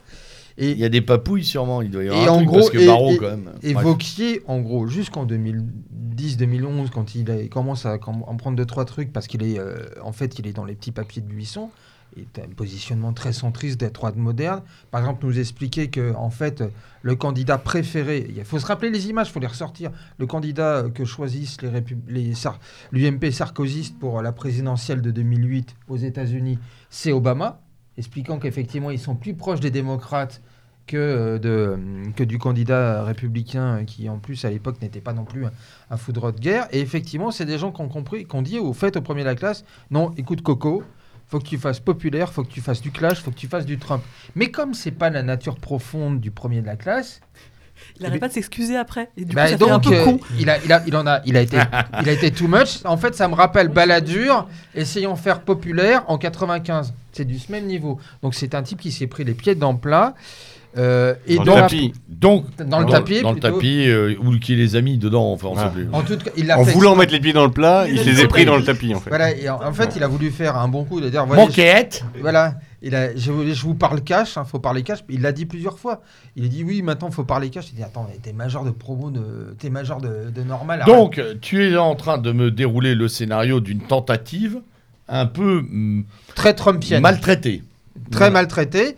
Mais par contre, Donc, pas Trumpienne, parce que euh, Trump, pour moi, il nous fait marrer. oui, mais parce que Trump, il est sincère dans cette, dans cette position-là, malgré tout, qu'on aime ou qu'on n'aime pas. J'espère pas tout le temps, quoi. Ouais, ouais, oui, mais je veux dire, mais dans, dans le positionnement beauf, euh, peut-être idiocratie, Trump, il est, il est, je veux dire, il dénote pas, il est complètement dans cette, euh, Mm. dans ce côté-là. Sauf que c'est, ça correspond pas à l'être profond de, de Vauquier. Et ce qui est le plus sidérant, c'est de voir que la vie politique française se résume à deux, trois propos de commerce.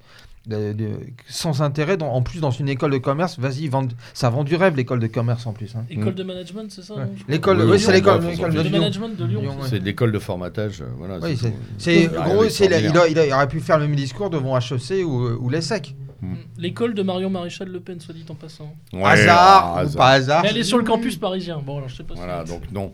Quelqu'un d'autre là-dessus ou on en a Ouais, terminé alors moi je suis On l'a rhabillé pour Je l'hiver. suis pas certain comme Arnaud, par contre, que ça lui, ça lui soit si préjudiciable. Je pense même. Mais moi, j'ai Ah, depuis Mais j'ai pas le dit que c'était contraire, pré- j'ai pas dit que c'était même pas- l'impression que ça va être jackpot. Mais oui, je pense même le contraire, parce que Hmm. honnêtement, euh, moi, je sais pas si vous avez vu le verbatim des déclarations. Euh, Il y a 95%, euh, on signe. Euh, Enfin, on la signe, façon dont cas, la- ça, ça nous fait pas. euh, ça nous, ça nous- voilà. Enfin, oui, on je sait que c'est vrai. Bon, on sait que globalement, euh, euh, en gros, en France, le la séparation des pouvoirs, notamment entre l'exécutif et le législatif, c'est une blague. Évidemment que les députés de la République en marche sont des guignols et sont de petits doigts sur la Donc ça veut dire que Sarkozy écoutait bien ses ministres alors? Voilà. Mmh. Euh, on, se- on se doute évidemment que la CGT, la CGPME et le MEDEF se goinfrent de subventions. Bah, euh, Il n'y a qu'à fait- aller voir au siècle. hein. Voilà, confère le Ou, siècle, euh, l'UIMM, le scandale de l'UIMM. C'est là qu'ils en discutent. Donc, finalement- Oui, lui-même, oui, bien sûr. En fait, moi, ce que ça m'a rappelé, ça m'a rappelé un peu Hollande avec son bouquin Un président ne devrait pas dire ça. C'est-à-dire qu'on se rend compte qu'en fait, ces types-là, Quel bouquin incroyable. En fait, on se rend compte en fait que ces types-là en off, ou alors tout simplement quand euh, ils se laissent un peu aller, en fait, tirent exactement les mêmes conclusions que nous, font à peu près les mêmes diagnostics que nous sur à peu près les mêmes choses, sauf n'en tirent pas les mêmes remèdes, voire même veulent aller encore un peu plus loin dans le délire. Euh, mais finalement, on se rend compte, bah oui, ils se rendent compte globalement de ce qui se passe, Moi, je, moi, je suis, voire même dans le détail. moi, je suis Ouais. pas du tout d'accord sur le, sur le fait que ce soit en off. Ouais. Euh, Oui, oui, quelqu'un oui, quelqu'un discuter, je suis aujourd'hui qui parle devant plus de deux personnes, c'est son ça va- que, que ça va être Attends, en- attends, attends, Maurice. que ça va être enregistré, Oui. Diffusé, etc. Donc ce sont les propos de Vauquier. Ce d'ailleurs. sont d'ailleurs des propos de Vauquier. hein. surtout des étudiants. Quoi. Oui, Enfin, Enfin, c'est presque euh, obligé, c'est presque une réaction chimique. Quand on dit à des étudiants, oh, mais surtout, euh, n'enregistrez pas, ça serait Ah. vraiment dommage que ça passe. Dire ça à un étudiant, c'est comme, je sais pas, dire à un enfant n'appuie pas sur le bouton rouge. Évidemment que, enfin, en fait, c'est un appel. Enfin, c'est tellement évident que c'est un appel à Bon. surtout enregistrez-moi et c'est une opération de com, c'est une opération on de com plutôt que- réussie parce qu'elle va permettre à à bon compte de se droitiser. Et comme on a un, un peuple de droitards qui est en, en Ah. attente de ce genre de- de- de- et de, euh, de stimuli, ça va Ah, marcher. Maintenant, il y a l'appel de Washington en même temps. Ça va marcher. euh, oui, mais on ça- verra ça juste après. les, les deux pourront se rejoindre. façon, Ouais. c'est- la même, c'est la même espèce. Ouais. Alors, Xavier Ken, vous voyez un petit mot? Non Ah non, non, pas là, non. Non, pas là. non, non, pas là. D'accord. Oh zut, Ah, on attendait. On se disait, on, va, on est à la on bascule. à nos Moi aussi, j'ai sièges. cru que j'allais dire un truc. Ouais, moi aussi j'ai cru parce que ça fait une heure et je me suis dit au bout d'une heure il va dire un truc. Mais Mais non. trop de voilà. teasing. C'est le témoin Le muet de ce est panneau actu. Ok, bon, donc euh, suite, on va voir effectivement comment ça va se développer. Euh, euh, entre, entre mépris et droitisation. Euh, un petit mot d'ailleurs, puisqu'on est, on est dans, les, dans les propos euh, et les déclarations futures de chacun, on a donc l'autre partie de la, de la droite qui va prendre la parole bientôt euh, aux États-Unis euh, dans un congrès conservateur. Euh, absolument pas d'ailleurs, après- à mon humble avis, un grand retour en politique de Marion Maréchal Le Pen. Euh, mais voilà, euh, on s'est annoncé dans la presse française à grand renfort de Ah bah, questionnement. Surtout qu'il y en a. Là, j'ai vu un journal qui s'est quand même basé pour être en fait le journal des orphelins de Marion, qui là, qui a quand même titré L'incorrect. She's back. Ah oui, carrément. Les enfants de Monsieur Prudhomme ont un journal. Non, mais c'était. Alors, mais moi, ce que j'avoue quand même très drôle, Quelle farce. et c'est ce que je trouve très drôle, c'est que la Jeanne d'Arc, la nouvelle Jeanne d'Arc, en fait, pour sur un nou- une forme d'expression politique, peu importe laquelle, si c'est sur tour par son tour, par son problème, le fait quand même quelques mois après. Même pas en France, elle fait à Washington, de là à dire qu'elle avait besoin de se faire adouber pour de nouvelles aventures. Bon, j'irai pas jusque-là, mais bon. Bon, on moi peut- non plus. Mais bon. Mais en même temps, je m'en moque complètement. Mais ce qui me... C'est pas tellement de le fait qu'elle y aille. Moi, c'est de voir certains qui, d'un coup, et pas uniquement l'incorrect, mais sur les réseaux sociaux, j'ai vu depuis. Non, mais on a le même type de réaction que soulignait tout à l'heure euh, Xavier, c'est-à-dire que une petite amorce et ah, ça y est, c'est pour nous. Voilà. Il y a ce côté caractère. Ah, euh, ah, ah. Mais, non, mais faut reconnaître qu'il y, a un- il y a un vrai manque. Il y a un vrai manque dans ce qu'on va appeler, je sais pas, la droite Ah, bah, c'est nationale. évident. La droite nationale ou je sais pas quoi. Il y a, il y a un vrai manque. Il y a, il y a plein de Oui, tu as raison quand tu sont- dis je sais pas quoi. Voilà, je sais pas quoi non plus. Eh, non, mais beaucoup de gens sont orphelins. Euh, les différents exemples qu'on a pu avoir avec euh, les formes qu'ont pris, euh, les formes qu'ont qu'ont pris, qu'ont- qu'ont pris le Front National, puis ensuite, euh, L'absence de forme d'ailleurs. enfin même plus exactement ça, avec le- le- le- le- les, les, les partis, comment on appelait ça, les patriotes, oui. Enfin, Les patriotes. les, les patriotes, voilà. Ah, voilà, il y a plein de gens qui attendent quelque chose. 17ème chambre. C'est sûr, c'est sûr que le, le leur Marion Maréchal Le Pen en, en excite plus d'un à- pour tout un tas de Pas si raisons. c'est un leurre, mais c'est pas un retour. Bah, voilà, le ouais. grand problème de Marion Maréchal Le Pen, moi je trouve, c'est, c'est, c'est- c'est- avant tout, c'est une Le Pen. Donc euh, malgré, malgré tout, non mais euh, je, je sais Chers pas si vous ne connaissez ou pas assez mais- notre interlocuteur, mais il a une haine rentrée terrible. Non, je- j'ai surtout pas de haine, non, Je mais ça fait, ça fait quelques années qu'on voit cette famille à l'œuvre. Et, Oui. et voilà, et je pense que, je pense que cette, euh, cette, euh, cette, nouvelle, euh, cette nouvelle sortie de Marion, euh, forcément, excite un petit peu tout le monde. Euh, je pense qu'il faut, euh, c'est quoi l'expression? Savoir raison garder, c'est Ouais, ça? ouais, Et puis prendre. froid de conserver. Voilà, et être, être bien. Ouais. Non, mais c'est surtout ce qui est. Mais je crois que c'est ça le, le, plus pathétique dans l'histoire, c'est ce que Xavier vient de dire, c'est qu'à un moment, on, sent que les gens sont tellement restés, euh, ce qui était euh, le problème posé par la famille Le Pen, quels que soient les membres de cette famille, de nous toujours nous côté le, sauveur suprême, c'est-à-dire personnalité, c'est-à-dire euh, Dieu te, euh, Le Pen te touche, Dieu te guérit. Des... c'est- non, mais- Thaumaturge. Oui, non, mais il y avait un côté euh, thaumaturge, guérison des écrouelles qui était parfois assez sidérant. Et là, on a l'impression, j'ai regardé, mais sur Twitter, au-delà même de l'incorrect, bon, là, de la part de l'incorrect, c'est pas étonnant, mais sur Twitter ou sur d'autres réseaux sociaux, j'ai mais j'ai dit, eh, eh, eh, elle va juste faire une conférence, elle ne revient pas, les enfants. Mais euh, c'est vrai que sa popularité et, euh, là où ça marche, c'est vraiment sur Twitter et, et via euh, les mèmes et les mimes et tout ça, parce que concrètement, qu'est-ce qui va, je sais pas ce qui, ce qui va en découler, mais c'est sûr, ce qui, enfin, ce qui va en découler directement, c'est des Bah, la de gauche, c'est mimes pas bien. avec, euh, avec euh, Jeanne d'Arc, Marion Maréchal Le Pen, comme l'alt-right avait fait, euh, avec des grosses images épiques euh, inspirées des sœurs de bataille de Warhammer, Ouais. avec la tête de Marion Maréchal Le Pen. Enfin, Ou bref. de, ou de Gaulle à Londres, tu vois, ou des choses comme ça. C'est, euh, euh, qui- En tout cas, clairement, En exil, euh, hein. les, les réseaux sociaux vont quoi. frémir, mais euh, Non, l'île d'Elbe plutôt. Qu'elle prenne pas 20 grave. kilos et l'enthousiasme va se calmer. Et voilà, ça Non, mais réglera le problème. exactement, c'est- c'est exactement ça. C'est son potentiel esthétique et son potentiel publicitaire. Oh la vache. Alors, la- Je vais appeler Caroline de Haas. Hein, euh, Oui, oui, oui, il faut l'appeler, non, parce mais que on là, en- il y a on- du non, sexe- non, mais on, en- on va en parler tout à l'heure de, de toutes du les chaînes. business de Caroline de Des, des petites chaînes de garde là. Euh, Caroline Orifice. je crois que voilà. euh, non, ça veut dire lapin en flamand. Arrête. Non, c'est pas vrai. Oui, enfin, comme, comme con, quoi. Ouais, voilà, c'est ça exactement.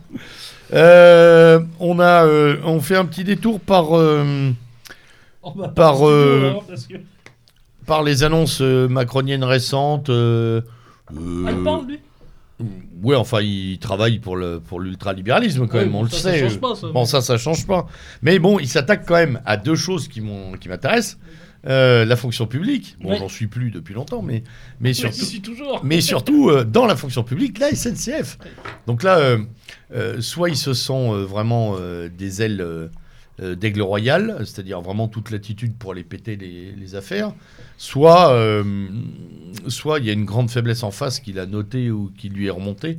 euh, en termes de lutte et de, de, pouvoir de contrer ces décisionnels-là, parce qu'on est quand même sur euh, l'abrogation progressive du statut, l'embauche euh, sous euh, CDD, euh, le rapport Spinetta qui tombe avec la fermeture des lignes et leur remplacement par euh, rien. Par l'écart Macron. Ouais, l'écart Macron, mais Donc euh, rien. hein. Donc rien, on, est en- on tombe sur rien. Donc c'est quand même une attaque en règle assez frontale.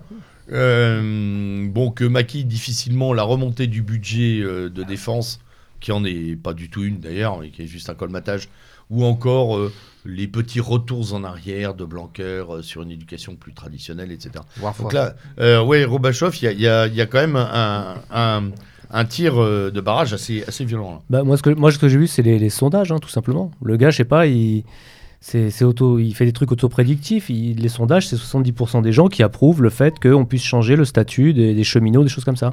Il a le don de, il a le don de savoir ce que, de s'attaquer à l'écume des choses. Il tu descend vois, dans les sondages. Oui, bien sûr. Ouais, il a le don de s'attaquer à l'écume des choses, je surfeur. trouve, et, et- et de, et d'arriver à choper la faille là où elle se trouve. Si tu veux, la, la SNCF, ils ont quand même fait un paquet de... Au moment où ils ont fait des, des déraillages, au moment où le les TGV, ça, ça les a mis dedans de 50 milliards, au moment où les, les gens en banlieue, ils prennent le RERA et ils ont une demi-heure de retard un matin sur deux. Quand Euh, le train circule. hein. quand le train circule. Enfin bon, il, il sait s'attaquer aux choses au moment où elles vont mal, parce que franchement, la SNCF a une politique assez catastrophique. Tout TGV, rien pour la banlieue, rien pour les, rien pour les gens, euh, voilà, les- pour des millions de gens.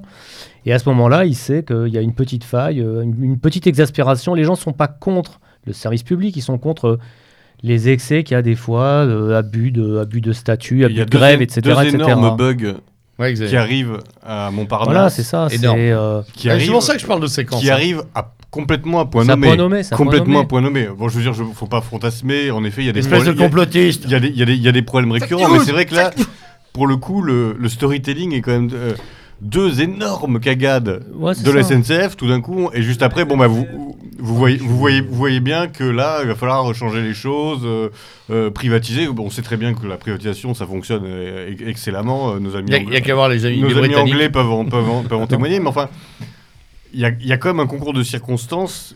Mais en même temps, c'est tout à fait logique puisque c'est son, c'est son, c'est son programme. Donc euh, il n'y a pas à être choqué le, euh, par ça. C'est le programme Non, de mais Macron. personne ne l'est, je crois, Le- choqué. euh, On donc- parle de la densité de l'offensive, parce qu'elle est quand même. mais, le- mais, mais il a bien raison. Euh, avec quelle facilité sont passées ces, ces- ces premières Ah, réformes les qui- ordonnances, qui, sont, qui sont des ordonnances, qui sont des ordonnances que la droite n'aurait même pas pu rêver. Elle aurait eu. non, la- il paraît que Gattaz rue- a eu un orgasme, hein, d'ailleurs. euh. Hein, Bruno Ah, Le Maire. les, les syndicats, les syndicats sont à genoux quand ils ne sont pas à, quand ils ne sont pas à plat ventre. Il a, il a, un- il a raison. Il, il ne se passera rien. Non. Il Mais- pourrait même demain euh, re- remettre en cause le, le statut global de la fonction publique que ça passerait. Non, moi, moi, ce qui m'épate, euh, et après je vous laisse la parole, euh, euh, Arnaud et Robachoff, ce qui m'épate, c'est qu'il a même réenclenché l'idée d'un service militaire d'un mois, hein, ou de deux mois, enfin je sais plus, bref, euh, l'idée d'un service militaire euh, euh, court, là aussi pareil, ni gauche, ni la gauche, ni la droite ces dernières années n'auraient même pu l'évoquer, et lui il nous le rebalance. Pas un P. Extraordinaire. C'est vraiment. Oui. Alors deux choses, c'est qu'effectivement, il s'est servi de ce qui s'est passé euh, avec deux choses qui, pour lui, deux éléments qui auraient pu être mobilisateurs de la gauche et qui ont été deux flops monumentaux. Tôt. Monumentaux. Euh, honteux. Oui, pardon. Vache. Allez, levé à 5h du matin. Je vais appeler Lesquin. C'est euh, les lois travail et c'est la question aussi de, euh, du, de Parcoursup. La Mm. pseudo, je dis bien la pseudo-sélection à l'entrée de l'université. Un flop total. Et là, en plus, il se dit, donc, dans l'opinion, ça marchera, les syndicats sont plus capables de se mobiliser. Et quelle est l'intelligence de Macron? C'est qu'il ne remet pas en cause le statut de cheminot. Il dit que les nouveaux entrants n'auront plus automatiquement le statut de cheminot. C'est ce qui s'est passé pour EDF. Maintenant, les Poste. nouveaux et à la Poste. À la Les- poste aussi, bien sûr. Les nouveaux agents d'EDF, euh, ils ont un statut de contractuel. C'est ce qui s'est passé aussi pour France Télécom avant euh, la privatisation totale avec Orange. Mm. Donc les vieux, ceux qui sont déjà arrivés il y a 20, 30 ans, ils gardent le statut de cheminot et tous les avantages afférents. Par contre, effectivement, les jeunes, ils disent, bon, La prime de charbon. Voilà, non mais, non Il mais, n'existe plus depuis 61. Non, mais je plaisante. Mais, ça euh, fait partie des, ça fait partie des, justement des, euh, et donc ça marche. Et effectivement, des légendes qui continuent à courir sur le, pour le le- salaire des cheminots, euh, comme, comme, comme quoi ils touchent 3000 euros bruts par mois. Enfin, enfin, arrêtez. Et c'est la même chose pour la, la CSG. La CSG, on dit, vous vous rendez compte, ils s'attaquent aux retraités. Mais qu'est-ce que se passe? Moi, je vois les sondages. Les traités qui sont quand même ceux touchés par l'histoire de la hausse de la CSG, qui constituent le cœur nucléaire de l'électorat de Macron. Macron. Ils continuent à, soutenir Macron. Ils le détestent pas. Fouette-moi, le- Il y, a- donc, fouette-moi encore. il y a une autre catégorie sociale Ah, euh, qui, y a elle, pas d'autre solution pour comprendre. il y, a, il y a une autre catégorie euh, qui est en train d'essayer de faire des actions dont on parle peu, à part un petit peu dans la presse locale et dans quelques sites de réinformation euh, euh, locales, euh, régionaux, euh, qui sont... euh, Comme Paris qui- Vox. Oui, comme Parivox ou même euh, d'autres. Sur la Et comme Parivox. Oui, non. Cossards. Il y en a quand même un qui va le, qui va le sortir. Voilà. L'autopromotion. Et donc, c'est ce qui se passe avec les agriculteurs. Et là aussi, ça passe sans problème. Et moi, je pense qu'effectivement, comme dit Thibault, la droite et surtout. Non, c'est Xavier qui parlait. Euh, pardon, comme disait Xavier, autant pour moi. Euh, effectivement, Agnès Verdier-Molinier, là, je pense que. Ah, frappe. Ah, là, c'est. C'est plus que l'extase, c'est le nirvana absolu. C'est-à-dire que, qui, qui était comme l'IFRAP, qui avait fait le programme économique de, euh, de Fillon, il s'est dit, mais non, mais c'est pas possible. En fait, on, a choisi, on avait choisi le mauvais cheval au premier tour. Bah, de toute façon, tu avais l'IFRAP qui soutenait Fillon sans le dire. Et je crois, sauf erreur, côté Macron, bon, euh, évidemment, je parle, euh, hormis le, le cas euh, à côté de Fillon qui était de Castres. Mais Donc, qui est un macroniste Voilà, qui est un macroniste, en fait, euh, tout Le à fait. Bilderberg, hein, Bilderberg, et je crois qu'il était euh, ancien de chez AXA. hein. C'était l'ancien c'est l'ancien. PDG de chaque. Ancien PDG d'AXA. Et très bon copain de François Hollande, soit dans Voilà, connus. et Même promotion euh, donc je crois que côté euh, Macron, tu avais comme économiste en chef euh, Pisani-Ferry. je crois. Oui, t'as Pisani Fini. Donc, Et puis c'est surtout. je voilà, pense- bon, on est entre amis, hein, je veux dire. Ouais, ouais, ouais. Et puis t'as tous les Mathieu Laine. Alors, euh, Oh là là là là là là là. On va, on va quand même. Gaspard euh, Koenig. Bon, une fois qu'on a validé la dernière offensive li- libérale en cours, on va quand même s'intéresser euh, à des petites choses Alors, qui par sont contre, passées. juste une chose. Vas-y, Ça pourrait quand même avoir Maurice. un seul avantage s'il se lançait dans cette opération de démontage en fait de, euh, de- du statut de la- de la- des cheminots, c'est que si la CGT cheminot se met à s'énerver et que bon, euh, bon, il y a des blocages partout, des grèves, des trains qui parlent plus à l'heure. Et ben, je me demande si on pourrait pas arriver à une situation comme on l'a vu au moment du CPE. C'est-à-dire avec des racailles euh, qui avaient été cassés la gueule euh, des manifestants aux Invalides, je sais pas si vous vous souvenez de Oui, cet oui, très épisode. bien. Euh, et bah là, en fait, qui viendrait se frotter au mec de la CG de cheminot. Alors, On, a prouve- déjà vu qu'il y a des confrontations qui avaient tourné court. il y a déjà eu. Hein. bon, ça prouverait une fois de plus. Bon, que, partout, évidemment, hein. la racaille de banlieue est, est la meilleure. Enfin, ce sont les meilleurs briseurs de grève hein, dans le genre. C'est ce qu'on appelle le lumpen le prolétariat. lumpen Allié prolétariat. hein. objectif du capital. L'allié objectif du capital. Euh, et finalement, bon, si on voyait, on assistait à ce genre de scène, bon alors, c'est vraiment, euh, c'est un peu la logique de la terre brûlée, mais je me demande si on assistait à ce genre de scène, ça ne dessillerait pas un peu les yeux de certains. Mais bon, j'y crois plus vraiment parce que je me suis dit, il y a tellement de choses normalement qui auraient dû dessiller les yeux de non, nos non, compatriotes. que bon. le, le réel n'est pas suffisant. Voilà, le réel ne suffit pas, donc je ne sais pas. Mais bon, Le réel est un hoax d'extrême droite. Ah Voilà, oui, oui, c'est vrai. le réel est un hoax d'extrême droite, tu as raison. Oui, oui, on est, ça, on est, on, on est bien d'accord. Et puis, Tiens, en parlant pas de le hoax, ré- euh, ne pas le réel à l'extrême En droite. parlant c'est de hoax et d'occupation mentale, l'affaire Ménel. Euh, très belle occultation du retour de toutes ces femmes djihadistes et de leurs enfants depuis plusieurs semaines d'ailleurs. hein. Oui, Parce que beaucoup- pendant, pendant qu'on glose sur Ménel, il y en a un paquet qui rentre. Bah, il y en a On une en- qui revient là. Là, hein. là, il y en a une. Et Ouais, puis pas des moindres. hein. Ouais, ouais. Ah, elle, elle- elle a pour- les diplômes et tout. Pour, hein. euh, pour elle a les médailles de, de Raqqa et tout. hein. Pour info, quand même, son... donc je crois que ça a été à Mossoul, hein, il me semble. Ah oui, c'est vrai. Pour info, donc son mari était quand même celui qui avait projeté de tuer Pierre Sautarel de F de Souche. Et Fabrice Ouais, Robert, ouais. c'était le patron de Force Analyse. hein. Ouais, c'est ça, Force Analysa. Donc là, elle revient, elle va être jugée par nos soins et donc euh, Tranquille. gentiment. euh, voilà, finalement, bien. Mais bien- ça existe bien- encore l'affaire Ménel Je croyais qu'on était. Non, pas- mais- Non, Mais mais. quand euh, il me semblait ce qui avait plus important, c'est une histoire d'héritage pour quand même la grande figure nationale. Ah non, non, non, arrête, on n'en parlera pas ce soir. Non, mais c'est ça quand même le plus important. Parce que, comme, comme disait tout à l'heure Xavier, les histoires de famille, ça commence à nous fatiguer. Des Hallyday au Le Pen, on en a soupé Mais depuis c'est à peu 30 près le même genre. Je hein. trouve que Ça va aller, merci. Oh, petit 2000 c'est ça, Ménel, t'as l'impression qu'aujourd'hui, avec la génération Facebook et autres, finalement, t'as ton dossier de police depuis ta naissance. C'est à ça que ça me fait penser. La fille, elle a son vraiment son. Aujourd'hui, c'est le gars qui veut se lancer dans une carrière politique aujourd'hui. Il faut qu'il décide de se lancer vers euh, 10-12 ans. et qu'il Ouais, que la- et qu'il la- ait pas, 10-12 mois, et moi, qu'il ait j'aurais pas de compte Facebook. De La Facebook. vraie leçon à retenir de tout ça, parce qu'il y a eu beaucoup de, beaucoup de gens qui Ouais, se sont écharpés, j'ai vu, entre, entre euh, ceux qui pensent qu'en fait, c'est euh, en gros, c'est les FAF qui ont gagné parce qu'il y a une voilée qui a été virée, d'autres qui disent que non, en fait, euh, elle n'a pas été virée parce qu'elle avait un foulard, au contraire, elle a même été plébiscitée pour ça, mais parce qu'elle contrevenait à la, à la doxa euh, dominante. Je pense que... Dominante. Dominante. Dominante, vérité, dominante. vérité. Anounesque. Et je pense que la la, défend. la vraie, la vraie leçon pour nous à, à retenir de ça, c'est que le droit à l'oubli sur Internet n'existe pas. Ah bah non, ça Et on pas le sait. pour nous. Hein. Alors on le sait tous, mais ça fait quand même pas de mal de le rappeler. Il faut quand même bien se dire que tout ce qu'on écrit ce reste dit. à jamais. Voilà. Non. Eh, tout ce À que vous dites à ce micro, les mecs, dans 20 ans, Non, on mais a- Ouais, t'as- le dossier de police. Et j'ai les noms. donc, euh, Et moi en plus j'ai les noms. Et Faut le savoir. Xavier, le plus sorti, c'est que quand tu vois qu'un compte d'une personne décédée, sauf si la famille arrive à désactiver le compte, le compte est toujours actif. Eh oui, il est toujours actif. Il y a plein de morts comme ça qu'on connaît sur Internet. Ouais. C'est assez euh, parfois glaçant. Ouais. Parce que parfois ça se réactive ou ça bip et on, on a un début de conversation qui reste vide. Enfin, c'est Mais bref. c'est- bon. mais c'est Ouais, pour ça que c'est- pour moi, le- C'est vraiment la matrice. hein. La, vraie question sur, sur cette affaire-là, c'est est-ce que nous voulons vivre dans un monde où les gens se font lyncher parce qu'ils ont fait des tweets non politiquement corrects euh, deux ans ou trois ans auparavant? Non. Oui ou non? Oui, mais Non. oui, sauf que c'est pas, c'est pas, apparemment c'est pas clair pour, c'est pas Ah clair non, pour parce tout qu'il le y en monde. a, la, la police Voilà. avec nous. C'est pas clair pour tout le monde. Après, Ah, le, côté, il y a, il y a aussi un côté absolument dérisoire à cette, à cette- à cette affaire. Comme, comme tu le dis, il y, a des- il y a des choses beaucoup plus graves qui se passent et c'est toujours un- une, une opération d'enfumage.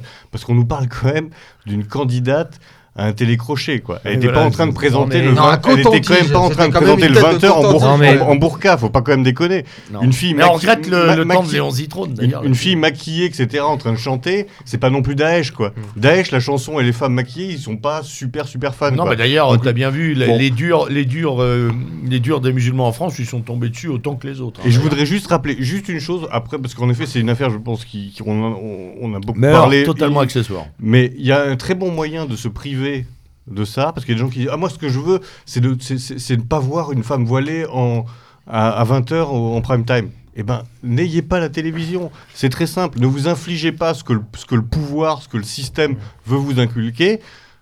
Et- ou Oui, alors, N'ayez pas la alors télévision. et- quoi. Et, Oui, vous vous là, préservez, et vous vous préservez assez largement de toutes ces Mais dans saloperies. ce cas-là, c'est presque Oui, un peu comme dire, euh, je ne veux, enfin, dans ce cas-là, crevez-vous les yeux pour pas voir le réel, parce que certes, euh, elle est. euh, C'est pas le réel. La, télévision, télé- c'est pas le réel. C'est ce que Non, Monsieur mais Ben Soussan veut montrer aux télévision, 20h. on parle Oui, mais c'est ce de que- voilée. Oh, tout de suite.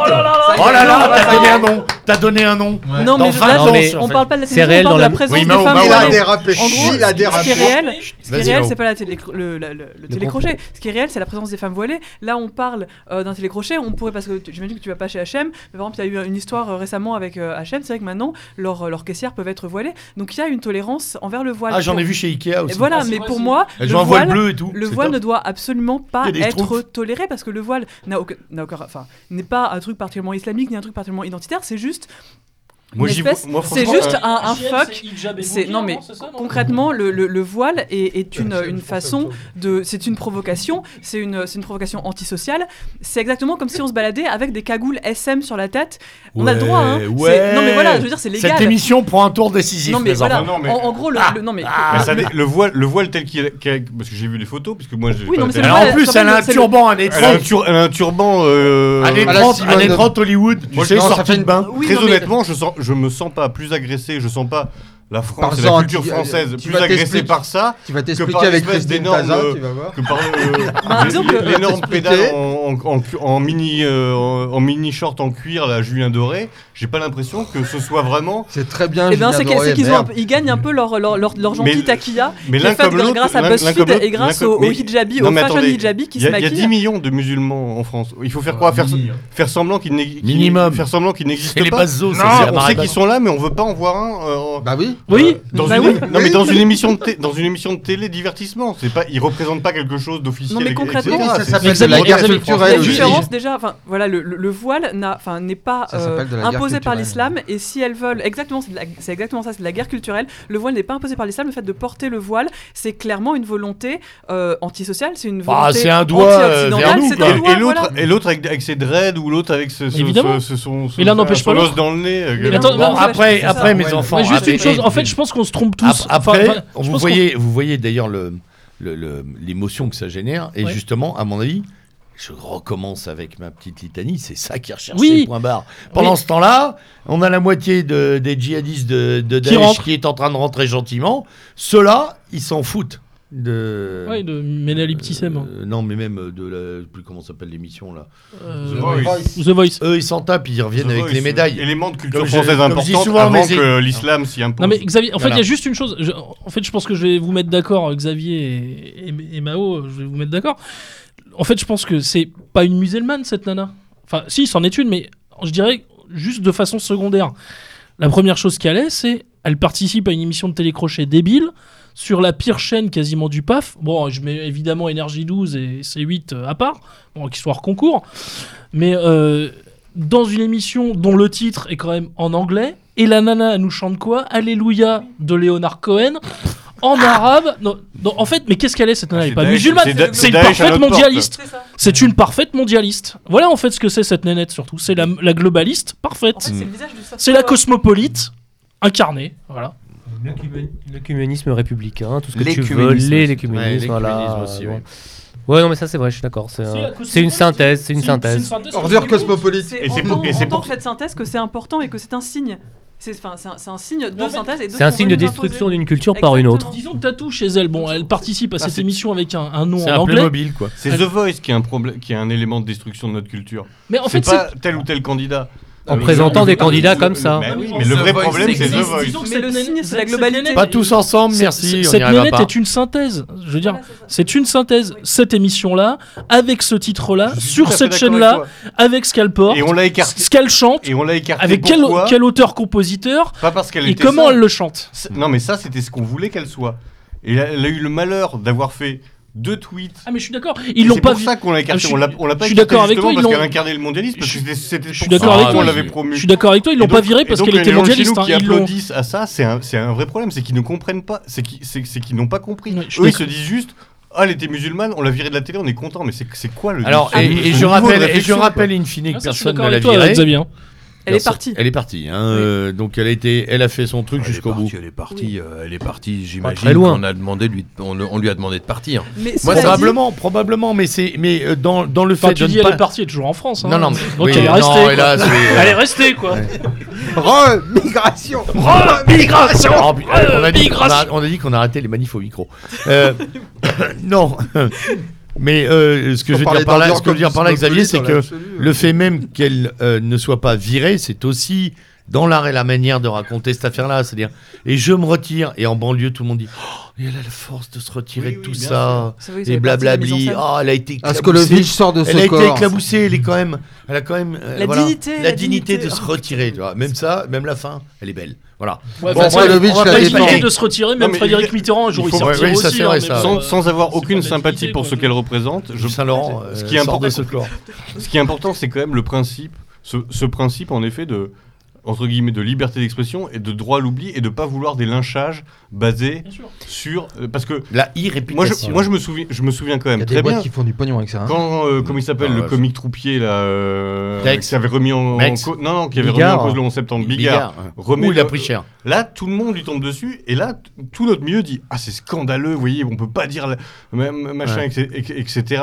Alors que là aussi, il y a Ou des ou morts. la là blague aussi, il y a il y de a- Mex, il y a- la il y a- Tex. euh, il y a La de pauvre blague de Tex. Là, tout le monde défend la liberté d'expression. Mais quand ta Et marraine tout d'un n'a coup, pas contre parce que toi, c'est parce que euh, c'est merde, là on dit ah bah non là c'est intolérable ce qu'elle dit etc on peut le juger intolérable à titre personnel, mais si on défend la liberté d'expression, on doit la défendre aussi pour ses, pour Qu'est-ce ses, qui a pour ses déterré ça adversaires. Est-ce que ce serait pas le forum 1825 par hasard qui aurait fait de l'archéologie Twitter Parce que Je, honnêtement, je ne suis pas intéressé à la- Non, au début du de la CF2 fuite. Le truc, c'est est que- CF2. T'es Bah pas voilà. inscrit sur le forum 1825 euh, jeux vidéo, qui apparemment est la base maintenant de. J'ai vu, il y a des articles de Libération qui prennent comme base des, des- des débats Tu sais quoi sur Eh, 18-25 jeux vidéo. Bah, Tu voilà, quoi, voilà où je- on en est rendu. À ma fiche S, on va ajouter pédophile si je vais me balader là-bas. Donc, euh. Non, ça va, c'est plus de 18, c'est bon. Alors, mais t'as raison sur le droit à l'oubli pour les mecs qui cherchent du boulot. Euh, T'arrives à 25 ans dans une boîte, tu cherches du boulot, on te retrouve tes vieux Facebook et autres. Euh, à 20 ans, t'as dit deux trois conneries euh, et du coup, t'as plus- t'as pas de boulot quoi. T'as pas de Le boulot. temps zéro, il est là, les enfants, c'est bon quoi. On peut pas applaudir à ça, même si c'est quelqu'un qui nous plaît pas. Non, je suis d'accord. Mais ça, on dit, on- on- personne te dira le contraire ici. hein. Non, c'est Bah, clair. ici- Allez, on ici, passe à autre chose. Ici peut-être pas, mais dans Bien l'autre sûr. milieu au sens large. Euh, Hélas, mais c'est une pétodière. On passe à autre chose. On passe à autre chose. On a gagné. On a, on a, euh, on a eu, euh, on a eu euh, donc une, une, une petite act- actualité de la part de nos amis les patriotes là en Lorraine, c'est ça? Non, c'était à Arras. Arras, Arras, Arras. Bravo. Un congrès Non, parce que je suis un peu Un par événement. Non, c'est parce qu'il y a Montel qui est en Lorraine. Non, C'est non, pour ça que c'est tu. pas ça. Non, elle est que dans le Franche-Comté. Elle est pas en, elle est pas en Lorraine, elle Non, Personne ça- ne sait où est Arras. C'est une chose, L'ancienne responsable Terre et Peuple de Franche-Comté. c'est Ouais, pas- voilà. mélange Ah, pas tout. Hein. C'est un peu comme la Corée pour les, pour les Américains. non, arrêtez, Arras, c'est une belle ville. C'est une. Très bel hôtel Ah, de ville. vache. Et il y a les Beauvs. C'est en haut. Il y a De les façon. Maintenant, on peut faire comme les Américains, c'est en haut. Il y a les Arras. Les Hauts-de-France, hein, c'est en haut. Voilà. Euh, non, euh, euh, donc ils ont, lan- l'événement- l'événement ils ont- fondateur. voilà, ils ont lancé un truc. Avec, euh, euh, on a vu les nouveaux talents de Sophie Montel d'imitation. J'avoue Ouais. que Ah, c'était J'ai un loupé grand... ça. Moi, j'ai vu surtout les grands moments de malaise du discours de Philippot où ils ont un petit problème avec. Vas-y, vas-y, Vas-y, vas-y, vas-y, vas-y, vas-y, vas-y, on va- vas-y, continue. Non, non, c'est tout. c'est- on Gorbatchev a- prendra la parole après. vas-y. Non, non, mais c'était le, le- le- avec Maurice en, en voiture, quoi. En C'est ça, c'est euh, le- sur la- la- l'affaire l'affaire Vauquier, quoi. La, la tirade, euh, la tirade imparable de, de, de de, Philippot. de Philippot, voilà, qui était là, euh, la droite divisée comme jamais, avec euh, Monsieur Philippot, qui, enfin, avec euh, qui parlait de Vauquier. Enfin bon, c'était un truc absolument lamentable. On imaginait bien le tribun là, complètement empêtré dans, tu vois, euh, Oui, qui avait- qui avait empêtré, qui, qui blanc, savait plus quoi dire, et voilà, quoi. C'était euh, il a soif. le meneur avaient- de foule. hein. ils a- il avait soif, ils n'avaient pas pensé que normalement, bah, tu mets toujours quand même au moins un verre d'eau et une carafe euh, sur le pupitre. Non, à un moment, il a arrêté son discours pour aller chercher un verre d'eau aux coulisses. non, mais c'est pas ça le plus drôle. C'est ce que moi, ce que j'ai vu, c'est qu'on a affaire, effectivement, on a compris que pour, euh, Florian Philippot, en plus d'être gaulliste, est donc robespierriste et ne rêve que de Front Populaire. Oui, mais ça, ils ont, ils- à qui ils ont rendu hommage. Oui. Voilà, Et quand tu rends hommage à Robespierre, ouais. Et pas et Jean-Marc Thibault. Oui. Oh la vache Il a osé la faire. Et, et ce soir, t'as sorti l'arrière-garde, hein, c'est quand même. euh, Ouais, c'est mon côté droitard. Mon, mon grand-père la faisait bien, celle-là. Ah ouais. Euh, donc vas-y, continue. Et donc, Théâtre des deux ânes ici ce soir. C'était un des deux ânes. c'est- Non, Oh, putain. C'est en fait c'est Jean Roca, c'est Caveau de la République. ouais. J'ai- Bernard Mabille. Caveau de la Mabille, République. t'as Mabille, C'est ça, plus Caveau de la. République. ouais. Mamie, si tu nous entends. Non, ce que j'ai vu, c'est qu'effectivement, j'ai vu un truc où c'était. Alors là, ça se fait. C'était vraiment l'entre-soi. C'était quoi 250 à 300 personnes? Moyenne d'âge 17 ans. Mais c'est normal. Enfin bref. Et Vas-y. 85% d'hommes. En tout cas, de sexe masculin. C'était des migrants ou quoi c'est ça. Non, mais là, ceux-là, ils avaient vraiment isolés. 17 ans. Là, ils avaient vraiment 17 On ans. était Chez à Calais c'est ou pas sûr. Oui, on T'es sûr qu'on n'était pas à Calais? Mais pas loin de Calais. Non, si, si tu veux, c'est qu'effectivement, je pense que euh, on a eu les discours habituels. Voilà, il y a- on a eu les bons mots entre la course d'escargot euh, avec Marine Le Pen. On a eu le droit à du grand moment de théâtre aussi encore avec Franck de la Personne.